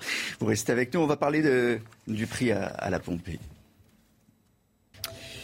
Les prix à la pompe à essence, le chiffre éco, euh, avec Derek Maten, le, pétrole est toujours très très et c'est la préoccupation majeure parce qu'effectivement, on ne se rend pas compte, mais le pétrole monte, monte. Alors, il a atteint hier soir 91 dollars le baril. Hein, 91 euh, dollars. Alors, ça vous dit peut-être pas grand-chose, mais pour vous donner un exemple, c'était 50 dollars il y a un an. Hein, donc, ça n'arrête pas de grimper. Là, ce matin, il rebaissait un petit peu. Mais quand on voit les prix à la pompe qui s'affichent quand vous êtes dans les villes ou sur les routes, les autoroutes, là, on arrive presque à 2 euros le prix euh, du carburant. Alors, sans plan 98, euh, diesel, surtout dans Paris, il approche les 2 euros. Mais ce que je voulais vous dire, c'est que euh, aujourd'hui, la différence entre un prix du gazole à 1,72 en moyenne en France aujourd'hui et celui euh, d'il y a un an, c'est 36 centimes de plus. C'est-à-dire qu'aujourd'hui, quand, quand on met un litre d'essence de gazole, c'est 36 centimes de plus. Ce qui fait que ça fait 18 euros à chaque fois sur un plein comparé à il y a un an euh, pour 50 litres. Hein. Vous voyez, c'est ça qu'il faut voir. Et l'État a fait un chèque carburant de 100 euros, mais si chaque plein vous coûte 18 euros de plus par rapport à il y a un an, hein, vous faites le calcul, on va tenir quoi? 5 pleins, c'est ça, 5 pleins, un plein par semaine, 5 semaines. Euh, vous m'avez suivi hein, Donc euh, ça veut dire qu'on va le, le chèque carburant sera vite consommé. Alors pourquoi le pétrole monte comme ça? Je le rappelle en deux mots, c'est parce que les, les pays exportateurs ne veulent pas produire suffisamment, ils maintiennent exprès la production à un niveau relativement bas face à la demande qui, explose. Ils font ça pour rénover, pour, pour leur marge, parce qu'ils ont perdu beaucoup d'argent pendant la crise Covid. La maintenance n'est pas encore assurée dans les puits de pétrole Et peut-être que demain, d'après les informations de Capital Economics, qui est un institut international, peut-être que demain, les pays de l'OPEP vont relâcher un peu la production et ça pourrait détendre un peu les prix du pétrole. Mais ça prendra du temps pour qu'à la pompe, ça baisse. On ne peut pas encadrer, on ne peut pas limiter. Non, on ne peut pas encadrer. Bah alors, le, le, le, président de la République l'a dit, enfin le ministre de l'économie également. Si vous baissez d'un centime la TVA, un centime seulement, ce qui n'est pas grand-chose finalement à la pompe, l'État perd 500 millions d'euros. Donc vous faites le calcul, 5 centimes, 2 milliards et demi de moins, et ça, c'est pas possible aujourd'hui pour les caisses de l'État. Ou alors après, qui payera Vous, moi, le contribuable? Il n'y a pas beaucoup de mécanismes euh, pour euh, arrêter. Bah, sauf les aides, comme les chèques carburant. Merci Eric. Bonsoir du Rouvray, vous, vous avez regardé le match hier soir de PSG Pécresse, mais j'ai suivi quand même sur l'autre écran. Je dis, attendez, attendez. Pendant, pendant, pendant le. Ah oui, d'un côté la télévision ah, de, oui, oui. et de, de, de l'autre côté le PSG. Mais le match chez vos confrères de LCI était pas mal. Oui, aussi, si vous le dites. bon, nous, on a regardé le match du, du Paris Saint-Germain, euh, éliminé au tir au but, Coupe de France. Et oui. Ah non, c'est dans un instant. Alors, on a un tease, on a la pub, tout ça. Alors, cette fois, on y est. Le Paris Saint-Germain a été éliminé de la Coupe de France et pas qu'un peu. Et oui, c'était pendant les huitièmes de finale, donc face à Nice. Donc le Paris Saint-Germain a été éliminé au tir au but. Les deux équipes n'ont pas réussi à se départager au bout du temps réglementaire. Et ce sont donc les Niçois qui se sont imposés 6 à 5. Le gardien niçois a fait la différence en arrêtant deux, deux. Nice qui rejoint donc Marseille en quart de finale de la Coupe de France. Dans un instant, on va parler des chiffres de la sécurité euh, routière. Euh, ils sont plutôt bons et même très très bons, vous allez voir. Pierre Chasseret, 50 millions d'automobilistes. Les chiffres de la sécurité 40. 40 millions On n'est que 40 Oui, mais moi je veux bien, Olivier, on passe à 50 tout de suite. C'est l'inflation, c'est comme les prix des carburants. Exactement. Les chiffres de la sécurité routière pour l'année 2021, sous la barre des 3000 décès, euh, c'est un, un record Oui, c'est alors c'est pas tout à fait un record parce qu'on a eu l'année précédente, mais qui est vraiment à enlever des tablettes de la sécurité routière avec les différents confinements, ça n'avait pas de sens. Donc effectivement, vous avez raison, Olivier, nous sommes à 2947 tués sur les routes. Alors oui, on va dire que c'est extrêmement positif parce qu'on est sous les 3000. C'est toujours un peu bizarre de dire ça quand on parle de vies perdues sur la route. Moins 3000 tués, c'est encore beaucoup. Attention des résultats tout de même en trompe-l'œil parce qu'on l'a oublié. Mais en avril 2021, nous étions confinés. Certes, ce n'étaient pas les mêmes confinements qu'en 2020, mais ça a joué quand même sur les chiffres. Il subsiste énormément de points d'interrogation, notamment sur 2022, car la baisse entre l'année 2019 et, euh, et 2021 euh, est forcément due au Covid. Donc que va-t-il se passer en 2022 Est-ce que les chiffres vont remonter? Les premiers indicateurs du mois de janvier 2022 que j'ai regardé dans les départements ne sont pas si bons que ça. Il y a le télétravail hein, euh, également, effectivement. A-t-on des chiffres concernant les, différents modes de Oui, on les a. On les a. Alors pour les automobilistes, c'est parfait. C'est-à-dire qu'on est vraiment en chute de la mortalité routière. On était à 1622 tués en 2000 en 2019. On passe à 1411 en 2021. C'est quand même beaucoup de vies sauvées. Et ce, malgré le fait que la moitié des départements français sont repassés partiellement ou totalement au 90 km heure. La sécurité routière a taclé un peu le 90 km heure. Les faits sont là. Dans les départements qui sont repassés à 90, nous n'avons pas eu de réaugmentation du nombre d'accidents par rapport à 2019. Aucun accident de plus. Euh, alors, il y, a- il y a un point assez intéressant, c'est les, vélos et les nouveaux modes de, de déplacement. Les trottinettes électriques, euh, Oui. notamment. Est-ce que c'est très accidentogène? Pas de surprise là-dessus. Augmentation phénoménale du nombre de tués sur les routes. Les trottinettes, on avait 10 tués en 2019, c'était un moyen de transport encore marginal. On est à 22 tués aujourd'hui. Alors ça reste en, en ville, forcément. Les trottinettes, c'est forcément en ville. En revanche, pour ce qui est du vélo, et là c'est extrêmement intéressant, on est en très forte augmentation de la mortalité routière. On passe de 187 tués en 2019 à 226 tués en 2021. Mais le plus fort de l'augmentation, eh bien ce n'est pas en ville, c'est hors agglomération. Et je vous propose de partir, d'aller faire un petit tour au Danemark. rapidement. Où hein, j'étais parti. Regardez bien cette image. Vous voyez sur la droite la piste cyclable hors agglomération au Danemark. Eh bien, voilà comment réagissent les Danois. Ils mettent en place des pistes cyclables hors agglomération, mais séparées de la route par un terre-plein. Ce qui fait que vous pouvez emprunter ces routes pour vous promener à vélo en famille et vous êtes protégé des autres utilisateurs. Ça évite les grands différentiels de vitesse entre les usagers. Denis de Montpion, François Durovray, vous, vous faites du vélo dans Paris? Alors, pas dans Paris, en Essonne. en Essonne, mais du vélo, euh, d'appartement l'hiver et, et, de, et de la, et Et de la trottinette, Paris, non Trottinette, non, pas encore. Dangereux, hein Attention. Oui. et, je vois, enfin, il y, a à la fois euh, l'usage de la trottinette et puis il y a des comportements aussi hein, qui sont dangereux. Non, mais les fameux angles morts, là, sont, sont, meurtriers. Bon, promettez, vous mettez un casque. Hein. Merci beaucoup, euh, Pierre. Dans un instant, c'est le météo des neiges. Merci à tous les deux d'avoir été avec nous pour le face-à-face. -face. Ah bon, on part, tout de suite à la montagne, Alexandra. Oui, on prend la direction d'Isola 2000 où la neige commence à fondre. Regardez ces images. Alors, il y a du beau temps, mais c'est vrai que c'est assez, ça suscite quelques inquiétudes pour la station à quelques jours maintenant euh, des vacances scolaires. On devrait avoir quelques flocons de neige aujourd'hui, mais sans grandes conséquences. Alors, au programme euh, ce matin, justement, un petit peu de neige euh, sur un bon quart nord-est. On retrouve toujours du vent en Méditerranée, le vent qui a soufflé bien fort hier et qui va continuer donc à souffler aujourd'hui de la grisaille en remontant vers le bassin parisien ou encore près des côtes de la Manche. Dans l'après-midi, toujours beaucoup de vent, vent tempétueux une nouvelle fois. Mistral et Tramontane qui seront donc une nouvelle fois bien présents entre le golfe du Lion et la région PACA et la côte d'Azur. Et puis partout ailleurs, un temps bien brumeux, bien nuageux avec localement quelques petites averses. Les températures 8 degrés en moyenne pour la pointe bretonne, 3 degrés à Paris, 4 degrés à Marseille où le vent souffle bien fort. Et dans l'après-midi, eh bien, les températures restent contrastées. 12 degrés à Biarritz, 12 degrés également pour la pointe bretonne, 13 degrés à La Rochelle contre seulement 4 petits degrés pour nos amis dijonnais ou encore lyonnais. Suite du programme, conditions météo beaucoup plus agréables à partir de demain. Retour de l'anticyclone, quelques nuages mercredi et puis jeudi, du beau temps au nord comme au sud avec en prime de la douceur.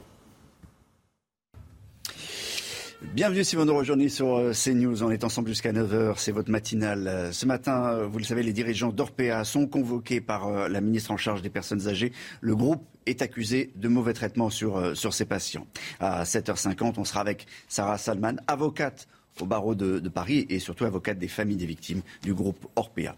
On accueille Jérôme Begley. Bonjour Jérôme pour l'édito euh, politique. Euh, on reviendra tout à l'heure sur euh, la victoire de Christiane Taubira à, la primaire populaire et surtout la question qui anime la gauche.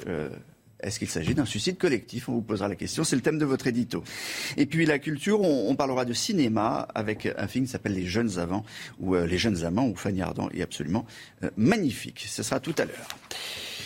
Les dirigeants d'Orpea convoqués ce matin par la ministre en charge des personnes âgées. Depuis une semaine, de lourdes accusations pèsent sur le groupe, notamment pour mauvais traitement. Avant cette convocation, le leader mondial des EHPAD a tenté de calmer la polémique en limogeant son directeur général. Le groupe s'expose désormais à une action collective des familles des résidents et nous avons pu recueillir le témoignage choc, vous allez le voir, de la fille d'une ancienne résidente, Jeanne Cancard et Baptiste Mouget. Ça, c'était au mois de mai. Elle restait comme ça toute la journée. S'il n'y a pas euh, une maltraitance quelque part. Des photos qui reflètent pour Isabelle les mauvais traitements subis par sa mère pendant cinq mois.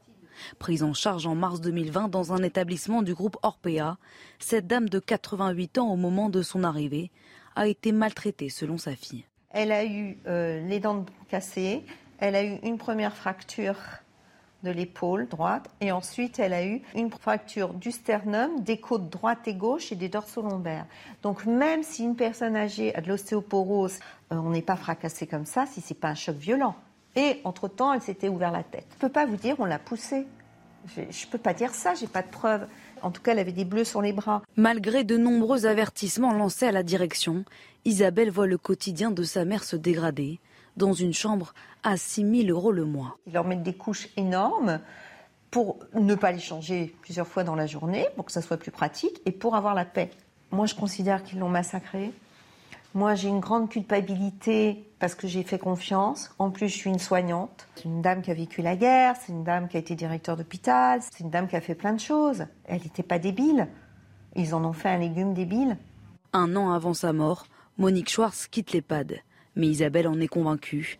Sa mère serait encore en vie si elle n'avait pas connu cet établissement. On, le disait euh, il y a un instant, mais euh, Jean Begley, euh, pour Orpea, conserver, rester Orpea, ça va être très compliqué. Hein. Bah, déjà, je pense que le changement de nom va s'imposer assez vite, puisque à la marque, au nom Orpea, est associé tout ce que l'on voit depuis maintenant une dizaine de jours. Et puis après, on a vu que l'entreprise avait perdu plus de la moitié de sa valeur en bourse. Euh, et je pense que la tourmente n'est pas terminée. Eric euh, confirme. C'est une euh, société qui se portait bien, qui se porte très très bien. Le chiffre d'affaires, 4 milliards, on le disait Oui, 4 milliards 2 et surtout qui a progressé de, de, 20, de multiplié par 20 en l'espace de 20 ans, avec des actionnaires comme des fonds d'investissement. Et alors, c'est intéressant de voir ce matin les pages de publicité dans les journaux où la direction, la nouvelle direction s'excuse, dit on va faire la lumière, on ne comprend pas, il y avait des contrôles internes. Ils vont s'expliquer, comme vous le savez, aujourd'hui devant la ministre en charge de l'autonomie. Économie encore, nouveau record des prix des carburants en France et même des, records, c'est du jamais vu. Hein. Oui, les prix continuent de s'envoler. On va regarder ensemble les évolutions depuis la semaine dernière. Le prix du gasoil atteint en moyenne 1,70€ le litre. Le samplon 95 coûte en moyenne 1,77€ le litre. Et si vous utilisez du samplon 98, eh bien vous payerez en moyenne 1,83€ le litre. Et euh, on vous pose cette question sur Twitter avec cette hausse des prix. Est-ce que vous allez limiter l'usage de votre voiture à cause de cette hausse des prix prix du carburant? On va regarder le résultat ensemble à cette question Twitter. 55% oui, 45% non. On le disait euh, également parfois à Paris, euh, le prix a dépassé euh, le litre, les, 2 euros, ce qui est vraiment un, record absolu. Gérald Darmanin va recevoir vendredi les syndicats et les associations de policiers après une vague de suicides dans les rangs de la police. Depuis le début de l'année, 11 policiers se sont donné la mort, un triste record. Selon nos informations, de nouvelles mesures devraient être prises pour tenter d'endiguer cette crise. Parmi elles, davantage de policiers sentinelles, 20 nouveaux postes au service de soutien psychologique et enfin une collaboration renforcée avec les associations de prévention. Question euh, posée aux, députés et aux sénateurs cette nuit. Euh, faut-il interdire le port du voile dans les compétitions euh, sportives? Eh bien, en, commission mixte paritaire, ils n'ont pas réussi à se mettre d'accord. Oui, ce sont les députés donc, qui auront le dernier mot le 9 février prochain. De son côté, la ministre des Sports s'est déjà prononcée contre cette interdiction. Et on vous a posé la question. C'est votre avis ce matin. Écoutez. Pour moi, ça devrait être interdit. Ça me dérange, ça me dérange par rapport à notre notion de laïcité. On est dans un pays où les femmes euh, se sont déjà battues pour avoir une émancipation par rapport aux hommes. Donc euh, c'est un petit peu une trahison pour moi. Avoir le, voile islamique, ne pas l'avoir dans des compétitions ou bien dans l'administration, pour moi, c'est pas c'est pas un sujet vraiment euh, capital aujourd'hui. Ce qui est public, normalement, dans tout ce qui est public, on, on, est discret sur son, ses signes religieux. Donc, c'est une décision politique, je dirais. Voilà, et, ce texte, cet amendement euh, concernant l'interdiction du voile euh, dans les compétitions sportives devrait à nouveau repasser devant, les députés euh, le 9 février, mais il y, a, peu de chances évidemment qu'il soit adopté. Jérôme Begley, c'est l'heure de l'édito politique. On va parler de la gauche. Christiane Taubira, qui a remporté, vous le savez tous, la primaire populaire. Est-ce qu'elle n'aurait pas un peu plus affaibli Anne Hidalgo? Et la gauche, selon vous, s'est-elle lancée dans une opération suicide, suicide collectif bah, la cérémonie de ce week-end avait quelque chose d'effroyable, de désespérant pour le Parti socialiste. Anne Hidalgo, enrôlée de force et contre son gré dans cette improbable primaire populaire, arrive donc en cinquième position. Derrière Christiane Taubira, derrière Yannick Jadot, derrière Jean-Luc Mélenchon et même derrière l'inconnu Pierre Laroux-Turou. Pire, on accole à son nom la mention passable plus. Peut-on faire plus inutile et même plus euh, contre-productif pour choisir un candidat issu des rangs de la gauche? Ils étaient déjà six, les voici désormais sept, avec euh, l'arrivée, comme un chat dans un jeu de quilles, de l'ancienne garde des Sceaux. Sept pour un vote total qui ne devrait pas pour l'instant dépasser les 25%. Imposer Christiane euh, Taubira dans cette course vers la défaite nécessitait de déstabiliser, d'affaiblir un peu plus encore le Parti socialiste. Chose totalement réussie. Et pourtant, le PS n'avait pas besoin de cela. Euh, euh, euh, la candidate Anne Hidalgo n'était entendue par personne, soutenue par aucun des éléphants, ou plutôt soutenue comme la corde soutient le pendu. On ne les entend pas. Ils ne sont même pas venus soutenir la candidate lors du fameux meeting d'Aubervilliers en Seine-Saint-Denis, terre de gauche s'il en est, puisqu'il manquait Martine Aubry et Bernard Cazeneuve qui n'avaient pas souhaité faire le déplacement. Le PS se désintéresse de son sort il a tort, car au lendemain de la présidentielle, la maire de Paris retrouvera son hôtel de ville, tandis qu'Olivier Faure et les siens n'auront plus que leurs yeux pour pleurer. Ils auront fait du parti de Jaurès et de François Mitterrand ce grand cadavre à la renverse cher à Jean-Paul Sartre et à Bernard-Henri Lévy. La grande maison de gauche n'a plus d'idées, plus d'électeurs, plus d'idées, plus d'argent et bientôt plus d'élus. on a l'impression qu'on s'acharne, on s'acharne contre Anne Hidalgo. Bah, la pauvre Anne Hidalgo paye toutes les factures d'un coup. On lui reproche de ne pas avoir d'idées. Mais c'est le PS qui n'en a pas. D'être trop parisienne n'est pas assez connue au-delà du, euh, parti, au-delà du périphérique. Mais c'est pourtant elle qui a été choisie par le PS. D'être cassante et sèche quand elle parle. Mais elle s'est toujours exprimée comme cela. Ajoutez à cela que Anne Hidalgo se bat sur tous les fronts. Elle doit faire entendre la voix de plus en plus chancelante du socialisme et défendre un bilan parisien sévèrement étrié par la Chambre régionale des comptes, qui pointe que la dette a doublé depuis l'ère de la Noé pour atteindre 7 7,7 milliards d'euros. Paris, je cite, a eu un investissement trop élevé par rapport à ses capacités financières, ce qui a provoqué un recours important à l'emprunt, note la CRC dans un rapport publié comme par hasard la semaine dernière. Et bientôt, elle essuiera une charge de François Hollande qui, euh, replié dans ses bureaux de la rue de Rivoli, mijote une de ses sorties médiatiques dont il est le secret et euh, qui est très efficace. Bref, le plus dur est encore à venir. Sur le fond, la politique menée par la maire de Paris ressemble à celle des autres maires des grandes villes. New York, Rome, Londres, Madrid tentent de limiter au maximum les déplacements des en voitures individuelles, de contenir les pollutions de toutes sortes. Mais la différence pour Anne Hidalgo, c'est qu'elle communique formale, qu'elle ne parvient pas à faire comprendre que son action s'inscrit sur le long, voire le très long terme. Et puis avouons que le hashtag cache Paris lui a fait énormément de mal. Nul ne peut nier que la ville n'a jamais été aussi dégradée, percée de travaux, abîmée par du mobilier urbain douteux et des trottoirs de plus en plus mal nettoyés. Ce bilan ne plaide pas en faveur de la mer, mais le prix qu'elle en paye est onéreux. Si Paris vaut bien une messe, cette présidentielle ne, lui apportera pas la liesse. Alors, vous parliez de, François Hollande. Euh, une note n'est pas un vote. Commentaire de l'ancien président de la République euh, qui participait à une conférence de Sciences Po euh, où il a dénoncé la méthode, le calendrier et l'absence de débat qui ont entouré la primaire populaire. Ça ne change rien, cette primaire populaire, commentaire définitif. Euh, on va écouter euh, François Hollande. Une note n'est pas un vote. C'est ça le point majeur. C'est-à-dire que pour qu'il y ait une dynamique, et elle est souhaitée, pour qu'il y ait une union, et elle est souhaitable, il faut qu'il y ait un vote, pas une note. Les électeurs ne sont pas des juges, ce sont des citoyens. Et c'est pour ça que au-delà des personnes et au-delà de, la sincérité des participants, eh bien, cette primaire populaire ne change rien. On est dans la même impasse. Il y a toujours autant de candidats et il n'y a pas de ligne politique. Voilà, et puis il y a de nombreux euh, candidats. François Hollande n'est pas candidat, mais qui sait? En tout cas, il semblerait qu'il veuille s'exprimer dans euh, les jours ou les semaines à venir. Et peut-être, ah oui, peut-être semer un peu plus le désordre. Bah, ça va être compliqué de faire mieux que là, parce que euh, ils s'y sont mis tout seuls. Hein. L'édito euh, écho, à présent avec Eric. Vous vous intéressez ce matin au, bio. Euh, le bio serait-il en déclin, Eric? C'est un peu ennuyeux parce qu'on parle du bio depuis euh, plusieurs années maintenant. Les ventes avaient progressé de manière considérable. Hein. Euh, avant la crise, c'était presque plus 20%. Et puis, tout d'un coup, qu'est-ce qui se passe? Eh bien, ça chute. Ça chute pourquoi? Parce que les Français ont du mal avec le pouvoir d'achat. Les prix augmentent dans les magasins, euh, les salaires n'ont pas augmenté. Enfin, il y a tous les éternels problèmes dont on parle. Et là, on s'aperçoit qu'effectivement, les ventes de bio, surtout de fruits et légumes, se mettent à chuter dans des proportions importantes. Alors, il y a trop d'eau, trop de, trop de lait, trop de porc bio, etc. Il y a des surproductions à tel point qu'on ne sait plus quoi en faire. Et alors, qu'est-ce qui se passe? Comme les Français consomment moins de produits bio, les agriculteurs qui s'étaient convertis à l'agriculture bio commencent à en sortir. Vous voyez, c'est vraiment un effet de la crise qui est compliqué.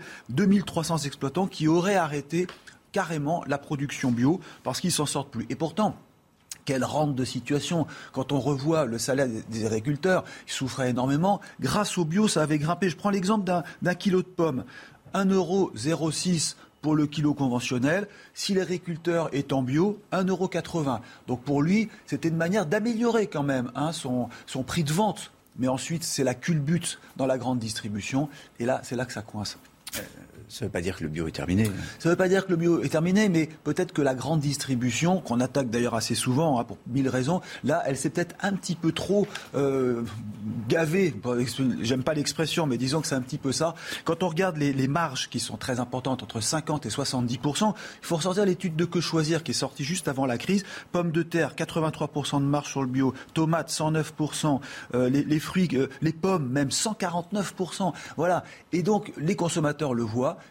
et ils sortent du bio. Alors vous avez par exemple un des exemples qui sont donnés par la profession. Vous avez aujourd'hui un million de poules bio invendues, selon le, journal Ouest France qui a fait son étude. Vous avez une surproduction de lait, à tel point qu'un grand groupe laitier a, décidé de carrément vendre le lait bio au lait du prix conventionnel pour éviter que le lait finisse à l'égout. Qu'est-ce qu'on retient de tout cela? C'est que le consommateur, il a un panier, il a un budget moyen euh, normalement qui est euh, à, à 379 euros sur 24 légumes. Ça, c'est la moyenne de dépenses annuelles. Vous voyez, 379. Mais s'il passe en bio, 657. Comme il y a des problèmes avec le carburant, l'électricité et les prix qui explosent et les salaires qui n'augmentent pas comme le souhaiteraient les Français, eh bien, on se serre la ceinture. Je termine par un point, ça tombe mal parce que les agriculteurs sont encouragés à passer au bio. Ils ont même des aides de, de, de l'Europe et que euh, la France a encouragé à doubler les surfaces bio avant 2027. Il faudrait sortir vite de cette crise pour revenir au bio. Dans un instant, on va parler de cinéma. Fanny Ardant. Eric, est-ce que vous bouleverseriez votre vie privée pour euh, un amour avec une femme de plus de 70 ans?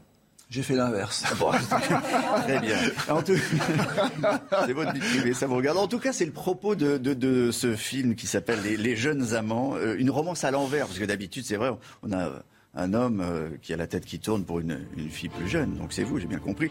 Là, c'est l'inverse. C'est un médecin de 45 ans qui tombe fou amoureux d'une femme plus âgée que lui. Mais elle a un tel charme, un tel charisme. Normal, elle est interprétée par Fanny Ardant, dont on est tous amoureux depuis, depuis tellement d'années. En tout cas, cet homme est, est, prêt à tout quitter, sa vie, sa femme, tout. Et son euh, nouveau coup de cœur, en revanche, qui a plus de 70 ans, ben, doute. Quel avenir a-t-on? Quand on a 72 ans, peut-on s'offrir le luxe d'une histoire d'amour? Film bouleversant, film touchant. On regarde un extrait avant d'écouter la plus belle voix et la plus envoûtante des voix du cinéma, celle de Fanny Ardant. Je vais avoir 71 ans. C'est qui Chena Lozinski. C'est une vieille dame. Il fallait absolument jouer de la femme beaucoup plus âgée que lui et pas dans le côté cougar ou c'était pas à ce niveau-là. C'était des êtres à être. Elle avec ses années et lui beaucoup plus jeune. Tu vas pas bouleverser ta vie pour une femme qui a pas d'avenir. Moi, je pense que c'est une histoire d'anéantissement. Lui, il sort de quelque chose de très douloureux.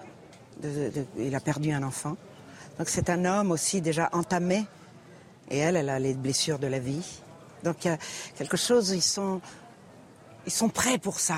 Dans l'anéantissement, il y a, tout. Vous allez brûler vos cartes, euh, et le corps, et l'esprit, et, la situation sociale, et le qu'en dira-t-on? Pas de construction possible, pas d'avenir possible. Oui. Qu'est-ce que t'allais imaginer? Voilà, les jeunes amants, Fanny Ardant, interrogée par Gildas Legac, c'est avec Melville Poupeau, c'est lui l'amant. Euh, il y a aussi Cécile de France, dans un film réalisé par Karine Tardieu, ça sort euh, demain au cinéma. Oui. Dans un instant, nous serons en direct avec Sarah Salman. Elle est avocate et elle défend les familles des victimes euh, d'Orpea. A tout de suite. Bonjour, euh, maître Sarah Salman. Merci d'être avec nous en, direct. Vous, vous défendez euh, les familles des victimes euh, d'Orpea. Il va y avoir une, une, une action, une action collective. C'est quoi exactement une action collective et ça, ça démarre quand?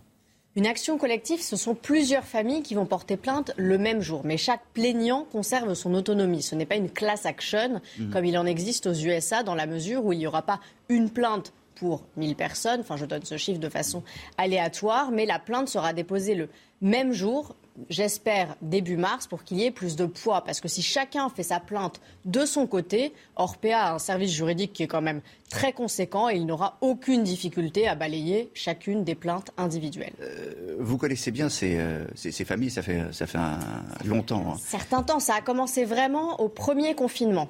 Parce que là, on a vu une dégradation. Alors certes, les familles ne pouvaient pas venir.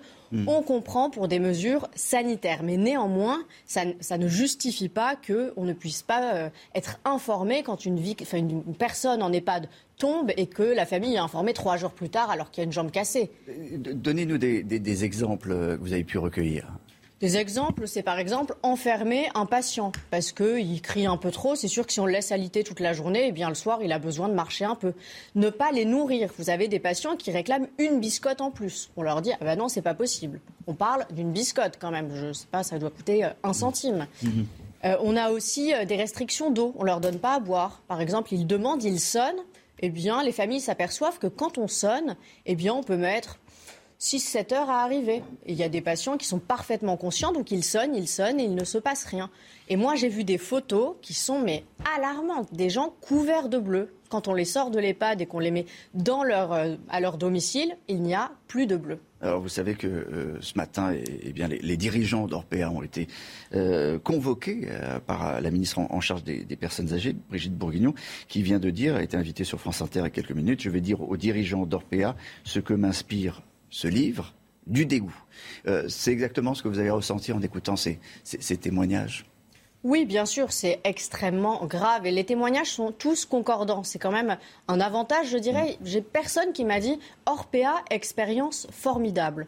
Alors qu'on paye quand même en moyenne, hein, c'est une fourchette, 6 000 euros par mois, ça peut monter à 12 000 pour 6 000 euros par mois, on peut quand même espérer, là je parle même pas de, de luxe, hein, parce qu'on n'en est plus là, mais de décence et de respect. La, la raison, c'est quoi? C'est le profit selon vous? Le profit pour Orpea? Oui. Ah, c'est une machine à cash, Orpea. Ça veut dire qu'ils font comme si c'était une entreprise pure et simple. C'est purement mercantile. Et ce qui me choque, c'est que c'est un médecin qui a créé Orpea. Donc, mmh. c'est plus un serment euh, d'Hippocrate, c'est un serment d'hypocrite à ce stade. Mmh. Euh, donc, début de, de, de l'action collective, ça sera quand? Alors, je souhaite début mars, mais il se trouve que ma boîte mail explose beaucoup plus que prévu. Mmh. Donc, peut-être que ce serait mi-mars en fonction. Et il y a également Corian, que, où je reçois beaucoup, beaucoup de plaintes. Corian enfin, c'est le numéro 2, on peut dire. Et les gens me disent, mais moi, en fait, c'est Corian avec qui je, je suis en litige. Qu'est-ce que je fais? Est-ce que vous m'aidez aussi? Je leur dis, évidemment que je vais vous aider, même si là, tout de suite, ça se cristallise sur Orpea. Mais Corian, c'est la même chanson qui se répète. Et, vous les attaquez sur quoi? Contre quoi? Pourquoi? Alors, ça dépend des dossiers, bien entendu. Il y a l'homicide involontaire. Homicide involontaire. Bien sûr. La non-assistance à personne en danger, la mise en danger délibérée de la vie d'autrui, et bien sûr, les violences par négligence. Oui. Oui, on entendait Gabriel Attal, le porte-parole du gouvernement, dire qu'il y avait des contrôles inopinés de l'Agence régionale de santé, dont le dernier rapport remontait à 2018. Et là, vous parlez du début du confinement pour les premières plaintes que mm -hmm. vous avez reçues. Est-ce qu'il y a une défaillance aussi de, de l'État et de l'Agence régionale de santé? C'est même pas des contrôles inopinés, c'est des contrôles où on vous prévient.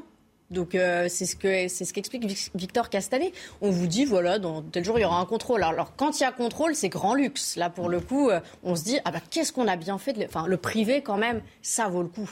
Voilà ce qu'on se dit. Donc contrôle, même si on les met inopinés, il faudrait en mettre beaucoup, parce qu'Orpea, c'est en roue libre. On part d'un niveau, mais zéro. Donc ça veut dire quoi? Vous, vous, préconisez qu'il faut... Euh... Ah, faut toujours, alors là, il faut, faut toujours mettre à zéro. Et quand ils changent de, de, de dirigeant... Oui, c'est ce qu'ils ont fait, changement de direction. Ils mettent quelqu'un qui a l'ADN Orpea et qui connaît la maison. Vous parlez d'un changement, c'est de la poudre aux yeux. Donc, on, on le répète, euh, action collective a priori Début mars. Dé, dé, début mars. Euh, combien de familles sont concernées? Ah Là, il y en a beaucoup et j'ai pas eu le temps de tout voir parce que j'en ai eu par exemple beaucoup pendant la nuit. Euh, mon secrétariat étant fermé entre 19h mmh. et 8h le matin, il y a aussi beaucoup Donc ça s'est accumulé depuis la sortie du livre, vous pouvez ça dire Ça s'est énormément accumulé parce que les gens se sont dit on n'est plus seul, on va y aller. Alors après on leur dit mais pourquoi vous n'avez pas porté plainte plus tôt? Pourquoi mmh. attendre? Parce qu'ils ont eu besoin de ce déclencheur, de la libération de la parole. Et en plus, et en, en, plus quand, on est, quand on est enfant, hein, de, de, victimes, on se sent tellement responsable, tellement responsable. Mais ce sont des gens qui ont voulu offrir le meilleur pour leurs parents. Et moi, je vous parle de gens qui rendaient visite régulièrement parce qu'ils étaient très présents. Mais imaginez ceux qui n'ont pas de visite. Hmm. Imaginez. Et j'ai aussi une cliente, par exemple, qui payait son employé de maison deux fois par jour pour aller rendre visite à sa mère. C'est-à-dire qu'on paye 6 000 euros et on rajoute un employé de maison pour mmh. faire les courses. Euh, enfin, il y a quand même un dysfonctionnement majeur. Dysfonctionnement. Merci beaucoup, euh, Maître Sarah Salman, d'avoir été en direct avec nous sur CNews. La matinale se poursuit. La météo dans un instant. Ravi de vous retrouver avec des conditions météo toujours bien maussades dans cette journée de mardi. Au programme, toujours beaucoup de vent autour du golfe du Lion. Et oui, les vents tempétueux d'hier se poursuivent, même s'ils faiblissent un petit peu, notamment entre la Côte d'Azur, la Corse ou encore le golfe du Lion, avec des rafales de l'ordre de 90 à 100 km par heure. On retrouve également quelques petits flocons de neige sur le nord-est. Et puis un temps bien gris, bien nuageux en remontant près des côtes de la Manche, avec le vent qui se maintient également. Dans l'après-midi, un temps brumeux, nuageux quasiment partout hein, sur les trois quarts du pays, excepté entre les Pyrénées, le golfe du Lion ou encore les Alpes, où là, le ciel restera parfaitement dégagé, mais au prix d'un vent assez fort. On retrouve également quelques flocons de neige en remontant vers les Vosges et le Jura. Côté température, c'est très très doux ce matin, avec en moyenne 8 degrés pour la pointe bretonne, 3 degrés pour le bassin parisien ou encore 4 degrés à Marseille. Et dans l'après-midi, eh bien, les températures restent contrastées, 12 à 13 degrés entre La Rochelle et la Bretagne, contre seulement 4 petits en Bourgogne ou encore à Besançon. Suite du programme, retour d'un temps beaucoup plus calme, beaucoup plus clément à partir de mercredi. Et puis jeudi, on aura même du soleil sur les régions du Nord avec en prime de la douceur. Merci d'être avec nous sur, euh, sur CNews. On vous le dit depuis ce matin. Nouveau record des prix du carburant en France, euh, du jamais vu. Les prix continuent à, s'envoler. Et euh, pour s'en convaincre, eh il suffit d'aller voir ce qui se passe à la pompe. Clémence Barbier, vous êtes avec Pierre-François Altermat en direct d'une station-service à Issy-les-Moulineaux dans les Hauts-de-Seine. À combien est affiché le gasoil ou le Super 95 ou 98 eh bien écoutez, euh, Olivier, les prix sont un peu moins chers qu'à Paris où euh, le tarif frôlait les 2 euros. Là, à Issy-les-Moulineaux en région parisienne, le samplon 95 est à 1,70 euros, le samplon 98 à 1,87 euros. Des prix euh, qui sont exorbitants et qui ne cessent d'augmenter. Le constat est le même partout en France et rappelons-le, ces tarifs sont plus élevés que lors de la crise des Gilets jaunes en octobre 2018. Alors les automobilistes sont consternés, ils demandent au gouvernement soit un coup de pouce financier ou alors de baisser les taxes considérablement puisque l'essence pèse considérablement sur le pouvoir d'achat. Merci euh, Clémence. Et, Eric, ça peut augmenter combien de temps? Ça va dépendre de la réunion de l'OPEP demain. Parce que effectivement, les, producteurs de pétrole se réunissent. S'ils augmentent la production, il y aura plus de pétrole sur le marché et les prix devraient peut-être baisser, mais pas tout de suite. La question Twitter du jour, Chana. Eh bien, ce matin, on vous demande est-ce que vous allez limiter l'usage de votre voiture à cause de cette nouvelle hausse des prix des carburants? On va regarder le résultat ensemble. 55% d'entre vous répondent oui, 45% répondent non. Alors, si on ne va pas limiter l'usage, peut-être qu'on remplira moins, on remplira peut-être moins la, la, cuve. Gérald Darmanin recevra vendredi les syndicats et les associations de policiers après une vague de suicides euh, importante euh, dans les rangs de la police. Et depuis le début de l'année, 11 policiers se sont donné la mort, un triste record. Selon nos informations, de nouvelles mesures devraient être prises pour tenter d'endiguer cette crise. Parmi elles, davantage de policiers sentinelles, 20 nouveaux postes au service de soutien psychologique et une collaboration renforcée avec les associations de prévention. Et justement, nous avons rencontré le fondateur d'une de ces associations qui s'appelle Assopol. Euh, ce reportage est signé Jérôme Rampenou et Antoine Estève. Fin 2019, à Paris, une altercation dégénère. Alexis sort son arme de service. La situation s'envenime. Il n'ose pas tirer et rien n'arrête les jeunes face à lui. Il reçoit une pluie de coups. J'étais bloqué contre un mur et je me suis retrouvé avec ces 7, 8, 9 personnes, je ne sais plus exactement, mais qui m'encerclaient tel des loups. Je me suis vu mourir. Quand on évoque avec lui les suicides dans la police, Alexis comprend le malaise actuel, la violence, le désespoir.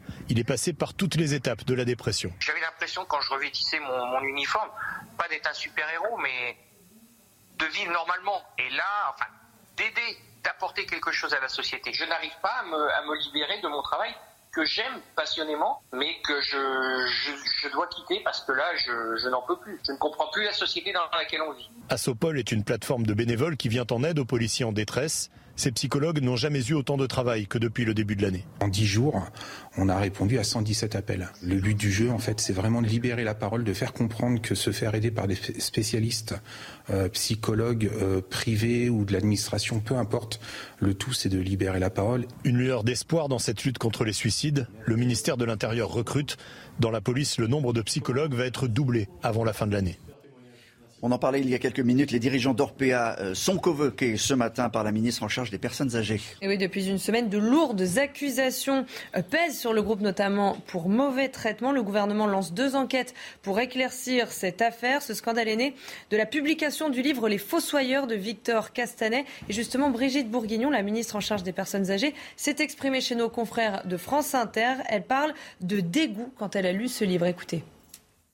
Ce que je vais leur dire, c'est ce que m'a inspiré euh, le livre, que j'ai beaucoup lu.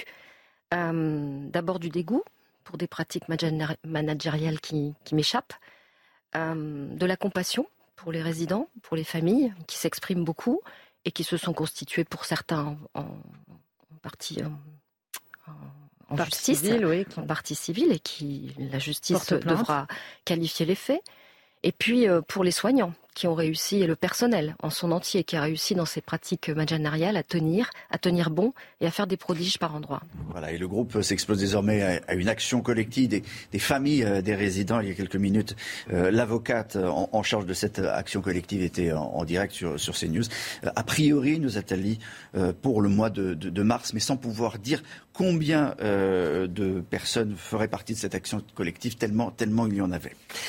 Les jeunes avec Macron, euh, Loïc Signor, je me retourne vers vous, ils ont présenté hier euh, leur projet en vue de la, présidentielle, en tout cas leurs espoirs, plein de sujets. Parce que c'est notre projet, ça s'appelle, vous allez voir euh, l'affiche du, programme dévoilé hier par les jeunes avec Macron, en reprenant la, formule désormais célèbre d'Emmanuel Macron lors de son meeting à la porte de Versailles en, 2016.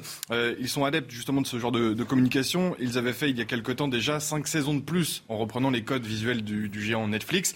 Cette fois-ci, ils rentrent dans le vif du sujet avec des propositions euh, qui vont être dures à suivre pour le candidat Macron quand il sera déclaré, notamment sur le cannabis, qu'ils veulent légaliser avec un encadrement euh, précis, mais pour sortir de l'impasse de la politique répressive, disent-ils. Sur l'euthanasie, pareil, il faudrait sortir de, de, l'hypocrisie, cesser de fermer les yeux, disent-ils, de manière hypocrite, en forçant chaque année près de 2000 malades à y avoir recours clandestinement. Il faut choisir une voie encadrée, respectueuse et protectrice pour ceux qui veulent choisir librement la fin de leur vie. Il y a aussi quelque chose euh, sur sur la chasse à cours. C'est euh, la partie écologique euh, du projet des, jeunes avec Macron. Interdire euh, purement et simplement la, chasse à cours. Il y a aussi une réponse à Valérie Pécresse sur la, taxation de, de l'héritage. Il propose de le taxer tout au long de la vie plutôt que le taxer très fortement à un moment donné. Donc voilà, C'est un laboratoire d'idées. C'est un laboratoire euh, d'idées très actif, euh, ce qui compense un petit peu avec l'inactivité et l'immobilisme du parti euh, La République En Marche, qui n'a jamais vraiment su proposer et faire émerger des idées dans le débat depuis la création du, mouvement et depuis l'accession au pouvoir d'Emmanuel Macron. Merci beaucoup Loïc. On, va partir tout de suite à, Grenoble pour rejoindre Noémie Schulz. Vous savez, c'est à Grenoble que s'est ouvert le, procès de, de Nordal Lelandais. Deuxième journée, Noémie, l'examen de la personnalité aujourd'hui de Norda de Landais est prévu. Absolument, il va se poursuivre. Plusieurs témoins sont attendus, euh, notamment des anciennes compagnes, des amis euh, très proches de Nordal Lelandais à l'époque euh, des faits. Son grand frère aussi devrait être interrogé. Des auditions importantes pour mieux comprendre le caractère de l'accusé, pour mieux le cerner, voir son rapport au sexe, savoir si c'était quelqu'un capable d'être violent, irascible, et puis tenter de trouver le fameux point de bascule qui a fait de cet homme à l'enfance et à l'adolescence sans problème. Hein. C'est ce qui ressort sorti de la journée d'hier, eh bien ce qui a fait de lui un meurtrier. Lui évoque une année charnière, 2016-2017. Il se met alors à consommer de la drogue, de l'alcool, à cause, euh, c'est ce qu'il avance en tout cas, de, de ruptures amoureuses, de difficultés professionnelles. On a entendu hier après-midi sa mère et sa sœur, deux femmes désemparées face à l'horreur des faits euh, qui lui sont euh, reprochés, des femmes qui subissent au quotidien, ont-elles raconté des insultes en raison de leur nom de famille et qui sont incapables d'expliquer cette violence. Malgré tout, elle continue d'épauler ce fils, ce frère. C'est bien que quelqu'un reste que quand tous les autres partent, a ainsi soufflé sa grande sœur à la barre. Ouais, Nordal Lelandais, vous le disiez, qui, a reconnu hier euh, devant le tribunal avoir, avoir tué la, fillette, mais qui maintient, euh, peut-être un mot là-dessus, euh, de ne pas l'avoir fait volontairement. Absolument, Nordal Lelandais, il a dit ce qu'il avait déjà dit hein, pendant l'instruction. Il s'est tourné vers la famille, il a présenté ses excuses, il a dit j'ai bien donné la mort à Maëlys, mais je ne le voulais pas. Et ces mots, euh, ce sont quasiment les mêmes qu'il avait prononcés il y a quelques mois à Chambéry pour expliquer le meurtre d'Arthur Noyer. Merci beaucoup Noémie Schulz euh, avec Fabrice Elsner. On va terminer en parlant de cette réunion du plan anti-crack qui va se tenir aujourd'hui avec le préfet euh, et la mairie de Paris. Une réunion qui fait suite à la montée de la violence dans le 19e arrondissement. Les agressions se multiplient, les riverains et les commerçants sont les premières cibles et nos équipes ont pu recueillir le témoignage du gérant d'une supérette. Sa collègue a été sauvagement frappée par un toxicomane vendredi dernier. Régine Delfour et Thibault Marcheteau. C'est votre quotidien notre quotidien, c'est pour ça qu'il n'y a plus de clients. Samedi, 18h, porte de la Villette, une bagarre éclate entre toxicomanes. La police intervient. Alain, gérant d'une supérette, témoigne de la violence omniprésente dans ce quartier du nord-est de Paris depuis quatre mois. Sa collègue a été attaquée dans leur magasin. Son tort, avoir réprimandé un client. Elle voulait arrêter un toxicomane qui jette la bière euh, par terre. Donc euh, on lui a donné un coup de poing sur l'œil. C'est la première fois que ça arrive? C'est tout le temps comme ça. Avec l'aide d'un employé, ils parviennent à mettre l'individu dehors. Une semaine auparavant, Alain a lui aussi reçu un coup de poing dans le visage. Depuis l'arrivée des consommateurs de crack port de la Villette, la vie des riverains et des commerçants est devenue un enfer. Devant notre caméra, il confie avoir la boule au ventre. En sortant du magasin le soir, bah, je fais attention si je suis suivi par quelqu'un. Même ma famille, tout le monde s'inquiète pour moi, mon fils aussi, donc euh, il ne veut pas que je vienne travailler. Alain doit parcourir 200 km par jour pour venir travailler. Avec cette violence quotidienne, il a perdu plus de la moitié de sa clientèle. Résigné, il envisage de bientôt mettre la clé sous la porte. Dans un instant, l'invité politique de la matinale de CNews, invité de Laurence Ferrari, euh, Jean-Christophe Romantin, c'est le maire de Nuit.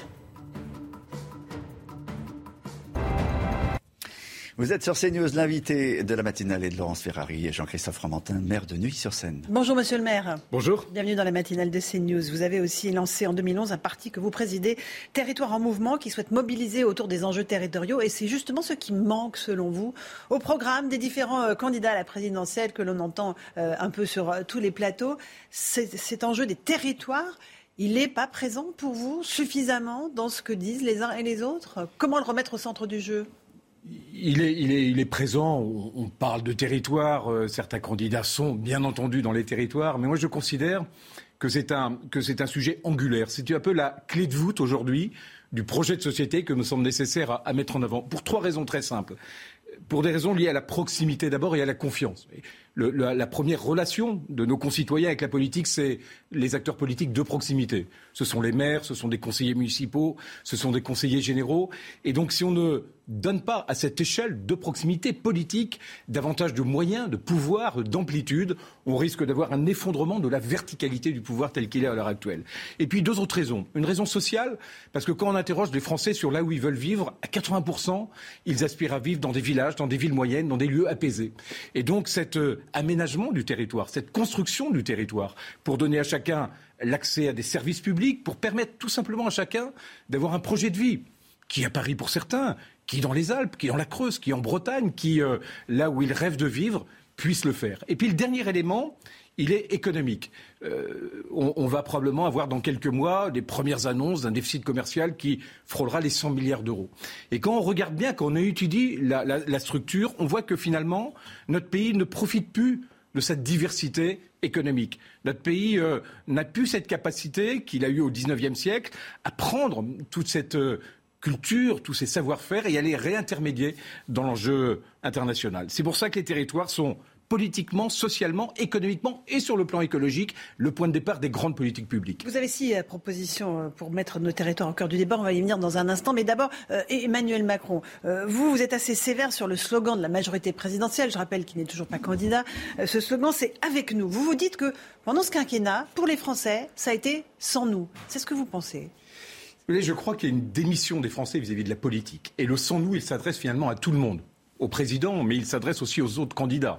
Quand on voit le niveau d'abstention, quand on voit le peu d'intérêt que suscite la campagne, alors qu'il s'agit de la vie des gens, vous la politique, elle est au centre de nos vies.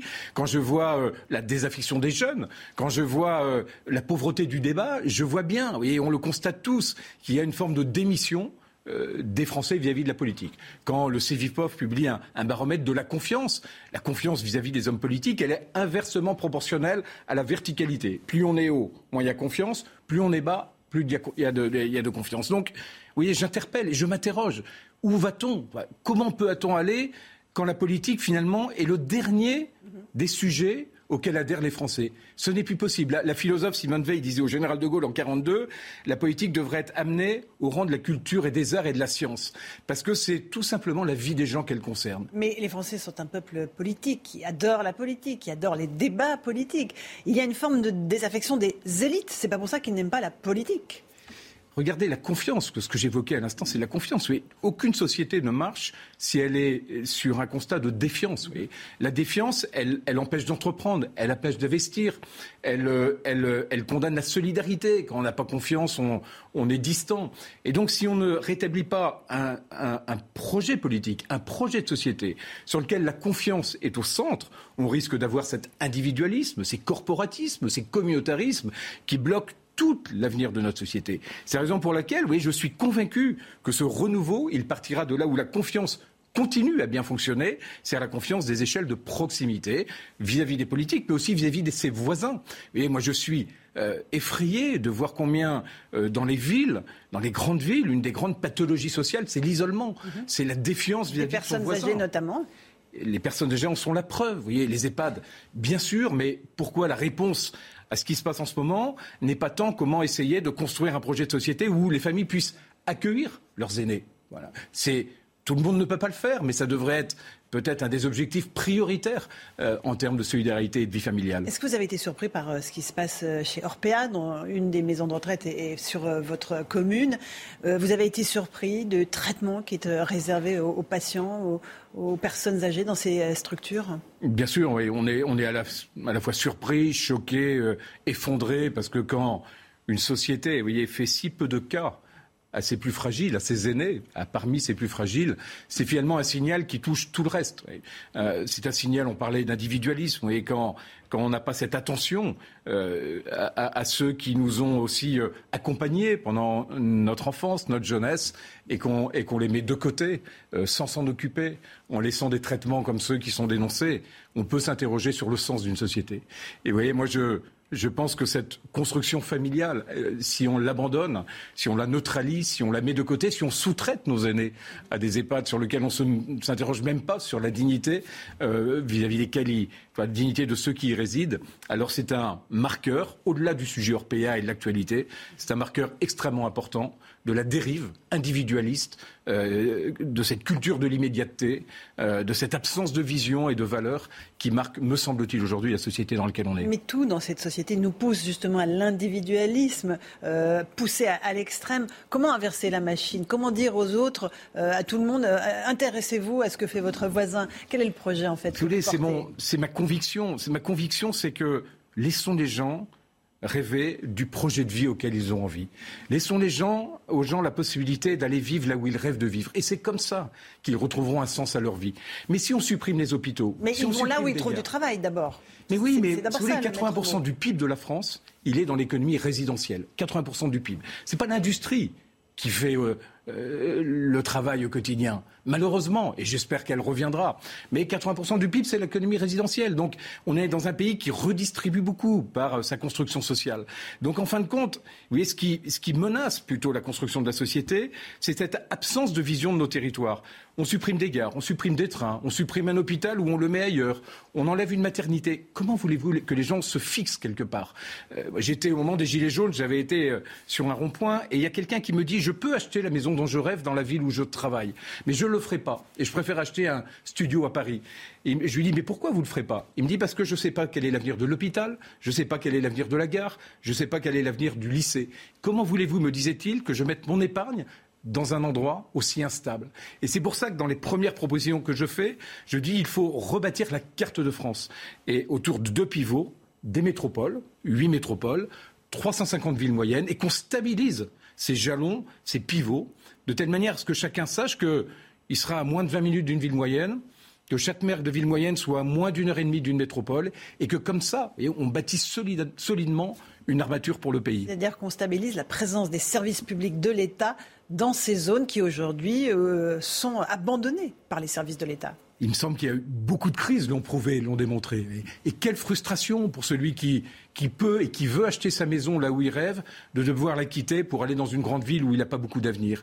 Et je crois que la vie des gens, le sens de leur vie, passe par euh, la capacité qu'on a, nous, acteurs politiques, à adresser ce sujet. On va vous aider à vivre là où vous rêvez de vivre. Et je vous, je vous promets qu'avec cette, avec ce slogan, avec cette réalité, avec les fondements de ce projet de société, on rendra davantage les gens heureux, on les rendra plus solidaires, plus communicants, plus épanouis, on relativisera l'isolement que, la technologie menace de, de mettre en avant, et on fera de cette innovation quelque chose de beaucoup mieux. Parce que si aujourd'hui on peut réinventer une société mieux distribuée, c'est aussi parce que les réseaux numériques sont des réseaux distribués. Ils vont là où vous vivez. Et donc, le modèle économique du XXIe siècle, le modèle lié à l'innovation, c'est bien un modèle où on pourra de plus en plus avoir des services publics là où l'on vit et pas l'inverse. Et travailler de façon dématérialisée dans des zones où aujourd'hui il n'y a pas d'emploi, c'est ça oui, je crois. Vous voyez, quand, quand, quand, la machine est arrivée au XIXe siècle dans toutes ces villes et ces villages, la machine, elle a, elle a revitalisé l'économie locale.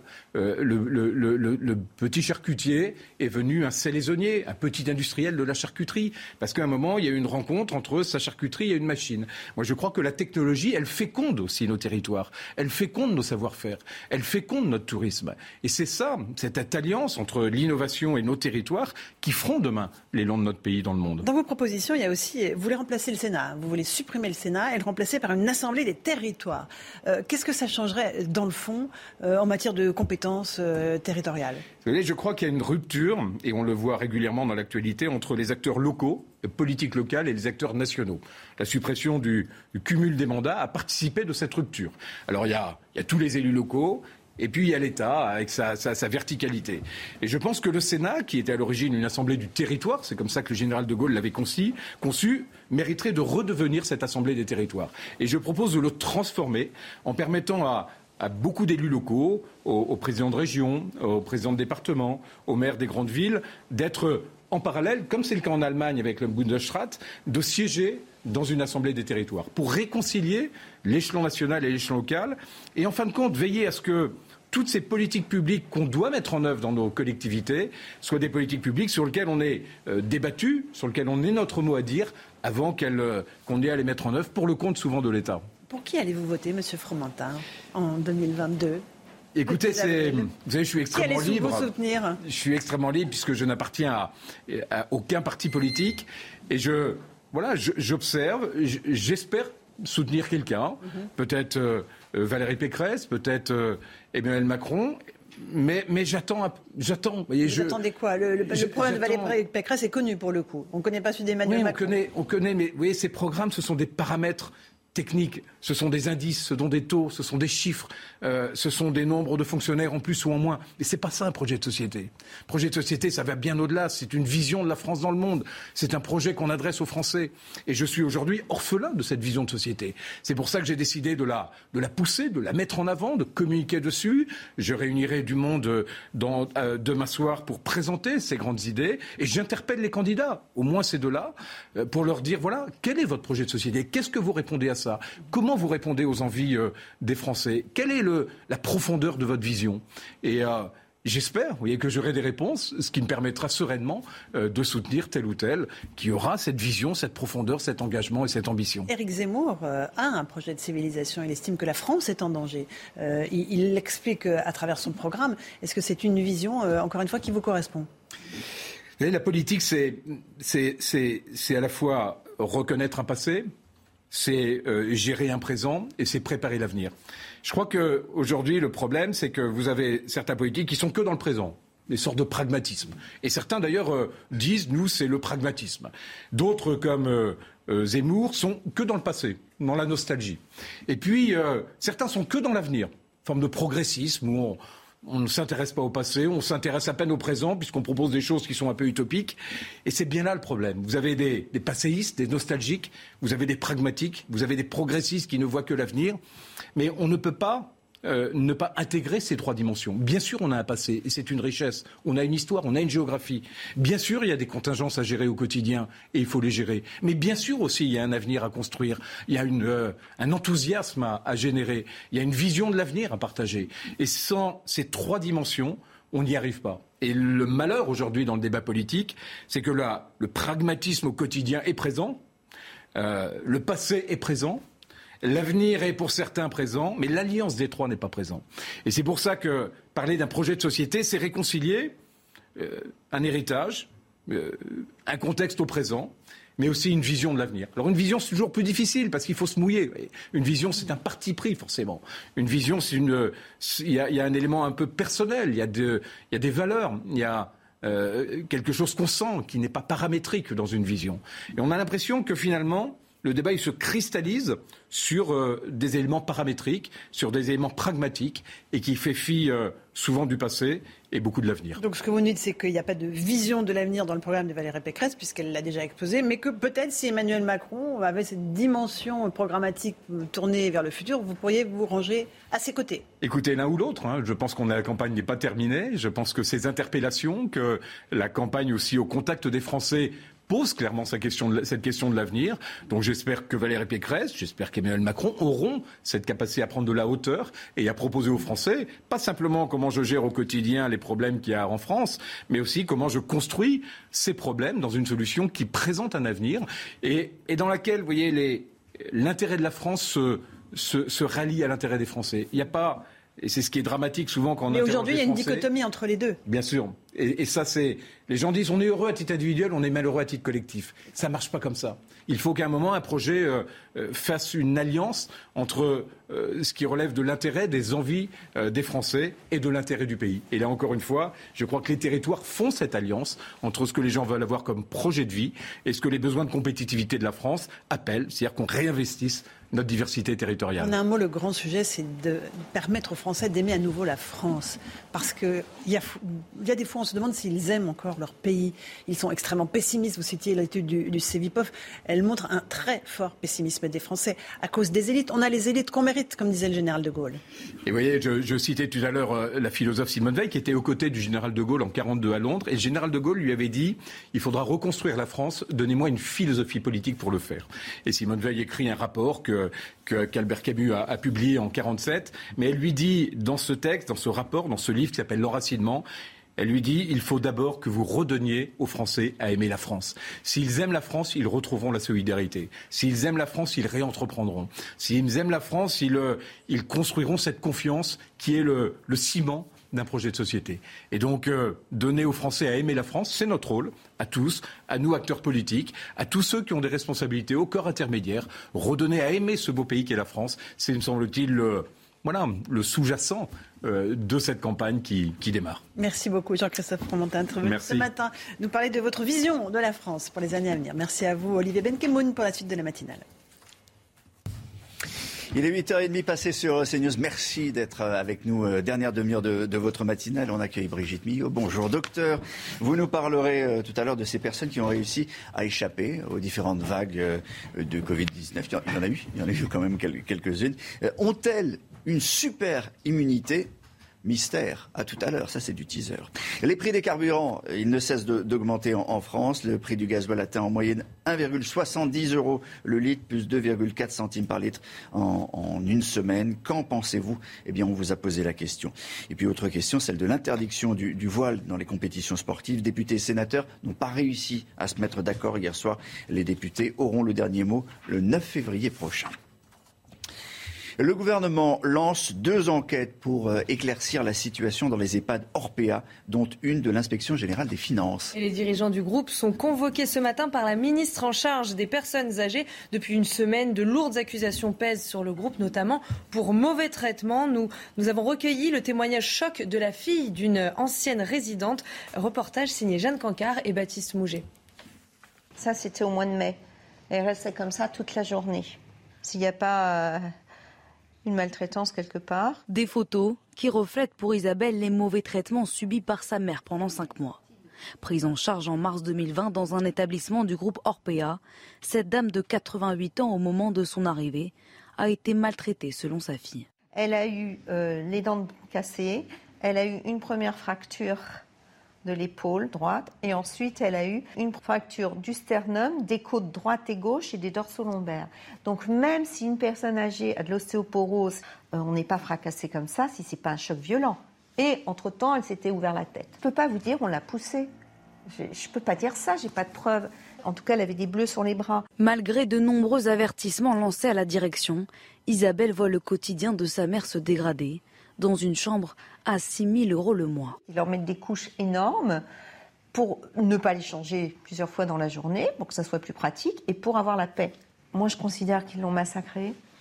Moi, j'ai une grande culpabilité parce que j'ai fait confiance. En plus, je suis une soignante. C'est une dame qui a vécu la guerre, c'est une dame qui a été directeur d'hôpital, c'est une dame qui a fait plein de choses. Elle n'était pas débile.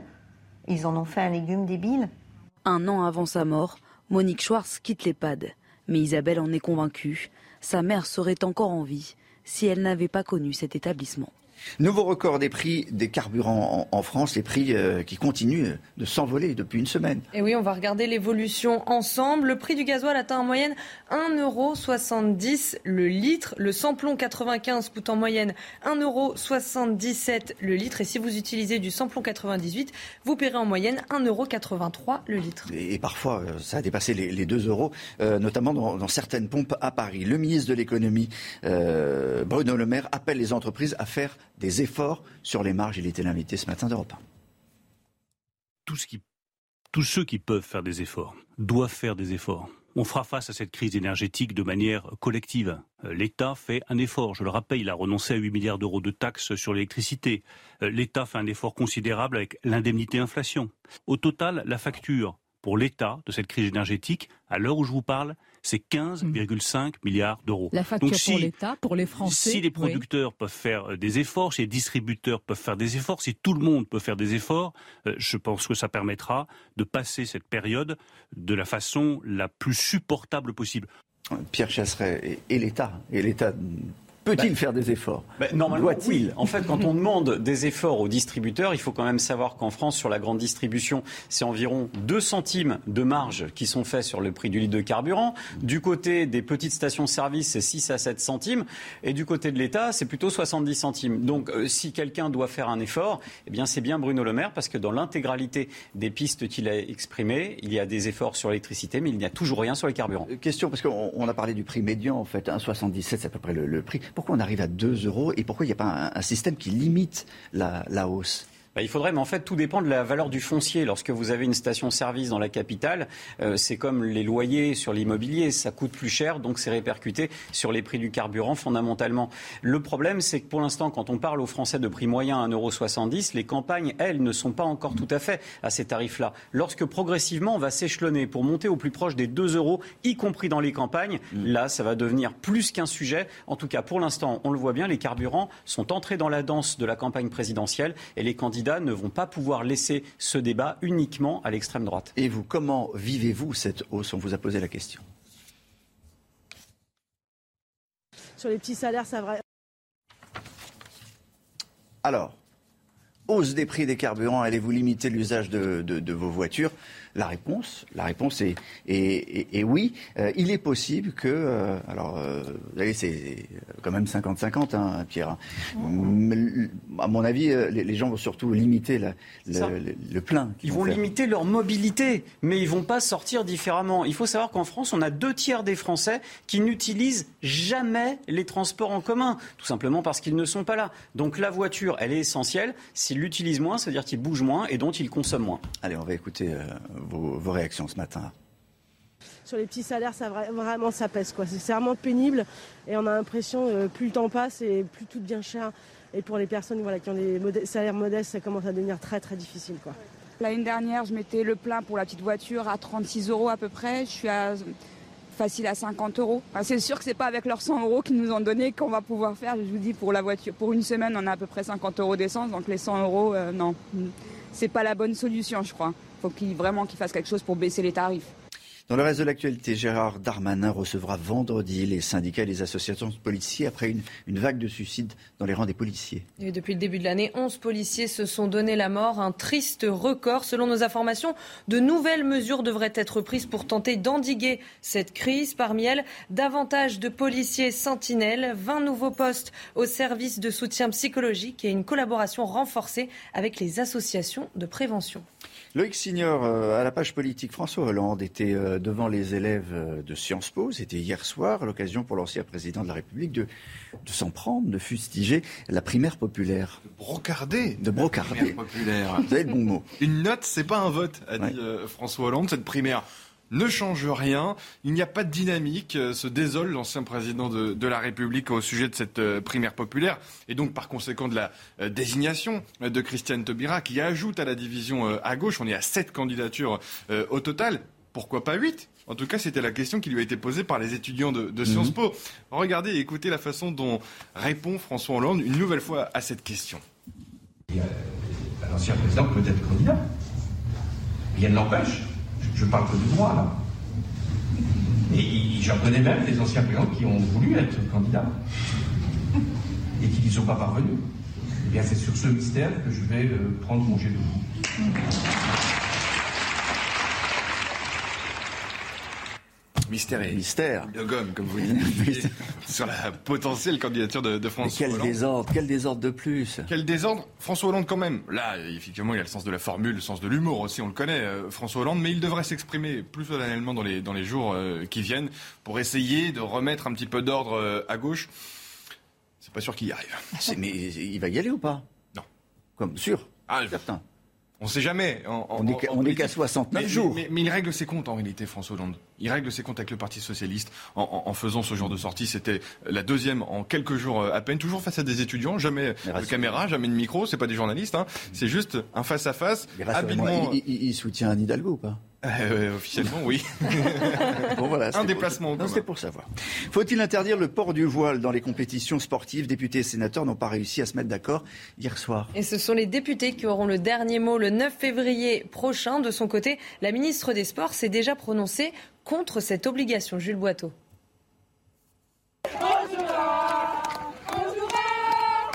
Elle milite pour le droit de porter le voile pendant les compétitions de football. Le collectif des hijabeuses s'est réuni mercredi dernier sous les fenêtres du Sénat, quelques jours après le vote par le groupe des Républicains d'un amendement visant l'interdiction du voile en compétition. Ce qui nous dérange, c'est qu'on met de côté euh, certaines femmes. On ne voit pas pourquoi on devrait l'enlever. Il n'y a aucune raison, il n'y a rien dans la loi qui dit que le voile n'est pas, en- n'est pas en cohésion avec les valeurs du sport et avec le sport.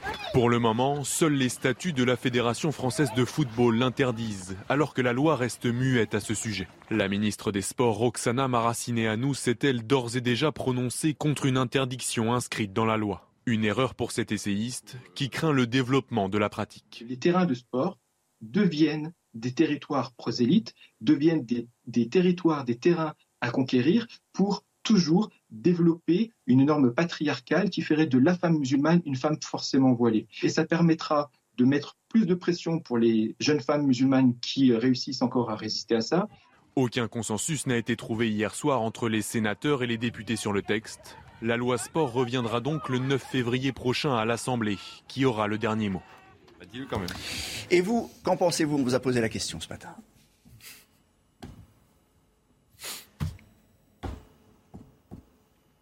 Allez, on écoute nos, nos réponses, vos réactions, c'est votre avis. Pour moi, ça devrait être interdit. Ça me dérange, ça me dérange par rapport à notre notion de laïcité. On est dans un pays où les femmes euh, se sont déjà battues pour avoir une émancipation par rapport aux hommes, donc euh, c'est un petit peu une trahison pour moi. avoir le, le- le voile islamique, ne pas l'avoir dans des compétitions ou bien dans l'administration, pour moi, c'est pas c'est pas un sujet vraiment euh, capital aujourd'hui. Ce qui est public, normalement, dans tout ce qui est public, euh, on, on est discret sur son, ses signes religieux. Donc, c'est une décision politique, je dirais. Voilà pour vos réactions. On va terminer avec euh, le nouvel an chinois, parce que c'est- aujourd'hui. Euh, vous savez ce que c'est comme année? Brigitte me regarde avec des yeux incroyables. Je crois qu'on a des images quand même de, de, de Pas la célébration en, en Chine. Regarde, bing On a célébré ça d'une façon incroyable. Euh, avec, il y a toujours des, des- des fêtes et un spectacle à la télévision. Je pense que ça, c'était euh, quelque part partout dans, dans le pays. euh, voilà. Et euh, c'est l'année du tigre d'eau, Brigitte. Ah, d'accord. Vous connaissez pas votre signe chinois Je suis fourmi, je crois. parce que vous m'avez dit, parce que vous m'avez dit tout à l'heure. Pierre, Ah, moi, j'ai jamais de chance, je vais tomber sur un mauvais Ah animal. non, mais c'est pas moi qui choisis. Moi, je dois être qui voiture. Il y a quoi comme voiture pas- en- Je dois être Jaguar, à mon avis. Bon, euh, Du serpent. J'ai vérifié tout à l'heure. bah ouais, parce que vous n'étiez pas au, au point. Donc, en tout cas, pour le pour l'occasion, on a oublié le Ah chat. oui, vous me demandez pas. Ah oui, vous êtes Moi, quoi je suis rat. Ah, pas on peut sexy. peut pas hein. tout réussir. hein. voilà. Et pour euh, et pour l'occasion, eh bien euh, Emmanuel Macron, mais- Macron a, a souhaité un, un- un très bon nouvel an aux Chinois. Bien que la pandémie ne me permette pas de vous accueillir dans un cadre festif et marquer ainsi l'entrée dans l'année du tigre d'eau, je tenais à m'adresser à vous par ce truchement qui est un peu moins chaleureux mais à m'adresser à chacune et chacun d'entre vous pour vous souhaiter mes meilleurs voeux de bonheur, de santé, de réussite, pour vous-même et pour vos proches. Question subsidiaire, il ça, ça, y a un poids euh, de la communauté chinoise dans Bien sûr, bien sûr, et Emmanuel Macron le dit dans sa vidéo euh, tournée et postée sur les réseaux sociaux. D'habitude, il les reçoit à, à l'Élysée tous les ans, et tous les présidents le font, euh, reçoivent euh, la communauté euh, chinoise à, à l'occasion du Nouvel An chinois. Bon ben, bonne année à toute chaque la communauté compte, chinoise. Olivier. Bien, toutes les communautés comptent. J'ai bien compris. Bonne année en tout cas à, à tous les, euh, les, les- la communauté chinoise. Je sais pas le dire en chinois. J'ai essayé tout à l'heure. J'avais un truc qui est écrit en phonétique. C'était pas terrible, donc j'arrête. Docteur Millot, dans un instant, la rubrique santé. Docteur Millot, vous nous parlez ce matin de ces personnes qui ont réussi à échapper aux, différentes vagues de, de Covid-19. Euh, Est-ce qu'il existe au fond une super immunité Ah, et on- Il y en a certains, c'est vrai, on se demande euh, comment c'est possible, les, les irrésistibles gaulois qui passent entre toutes les gouttes de toutes les vagues. Là. Euh, alors il y a plusieurs hypothèses. irrésistible ou irréductible Et j'ai- dit Vous avez dit irrésistible irrésistible. Parce que je les aime bien. Mais je sais. A plusieurs hypothèses. Je vous ai énoncé les différentes hypothèses. On n'a pas de certitude et attention, tout ce qu'on va dire, c'est pas un totem d'immunité. hein, ça ne protège pas. Ce ne sont que des hypothèses.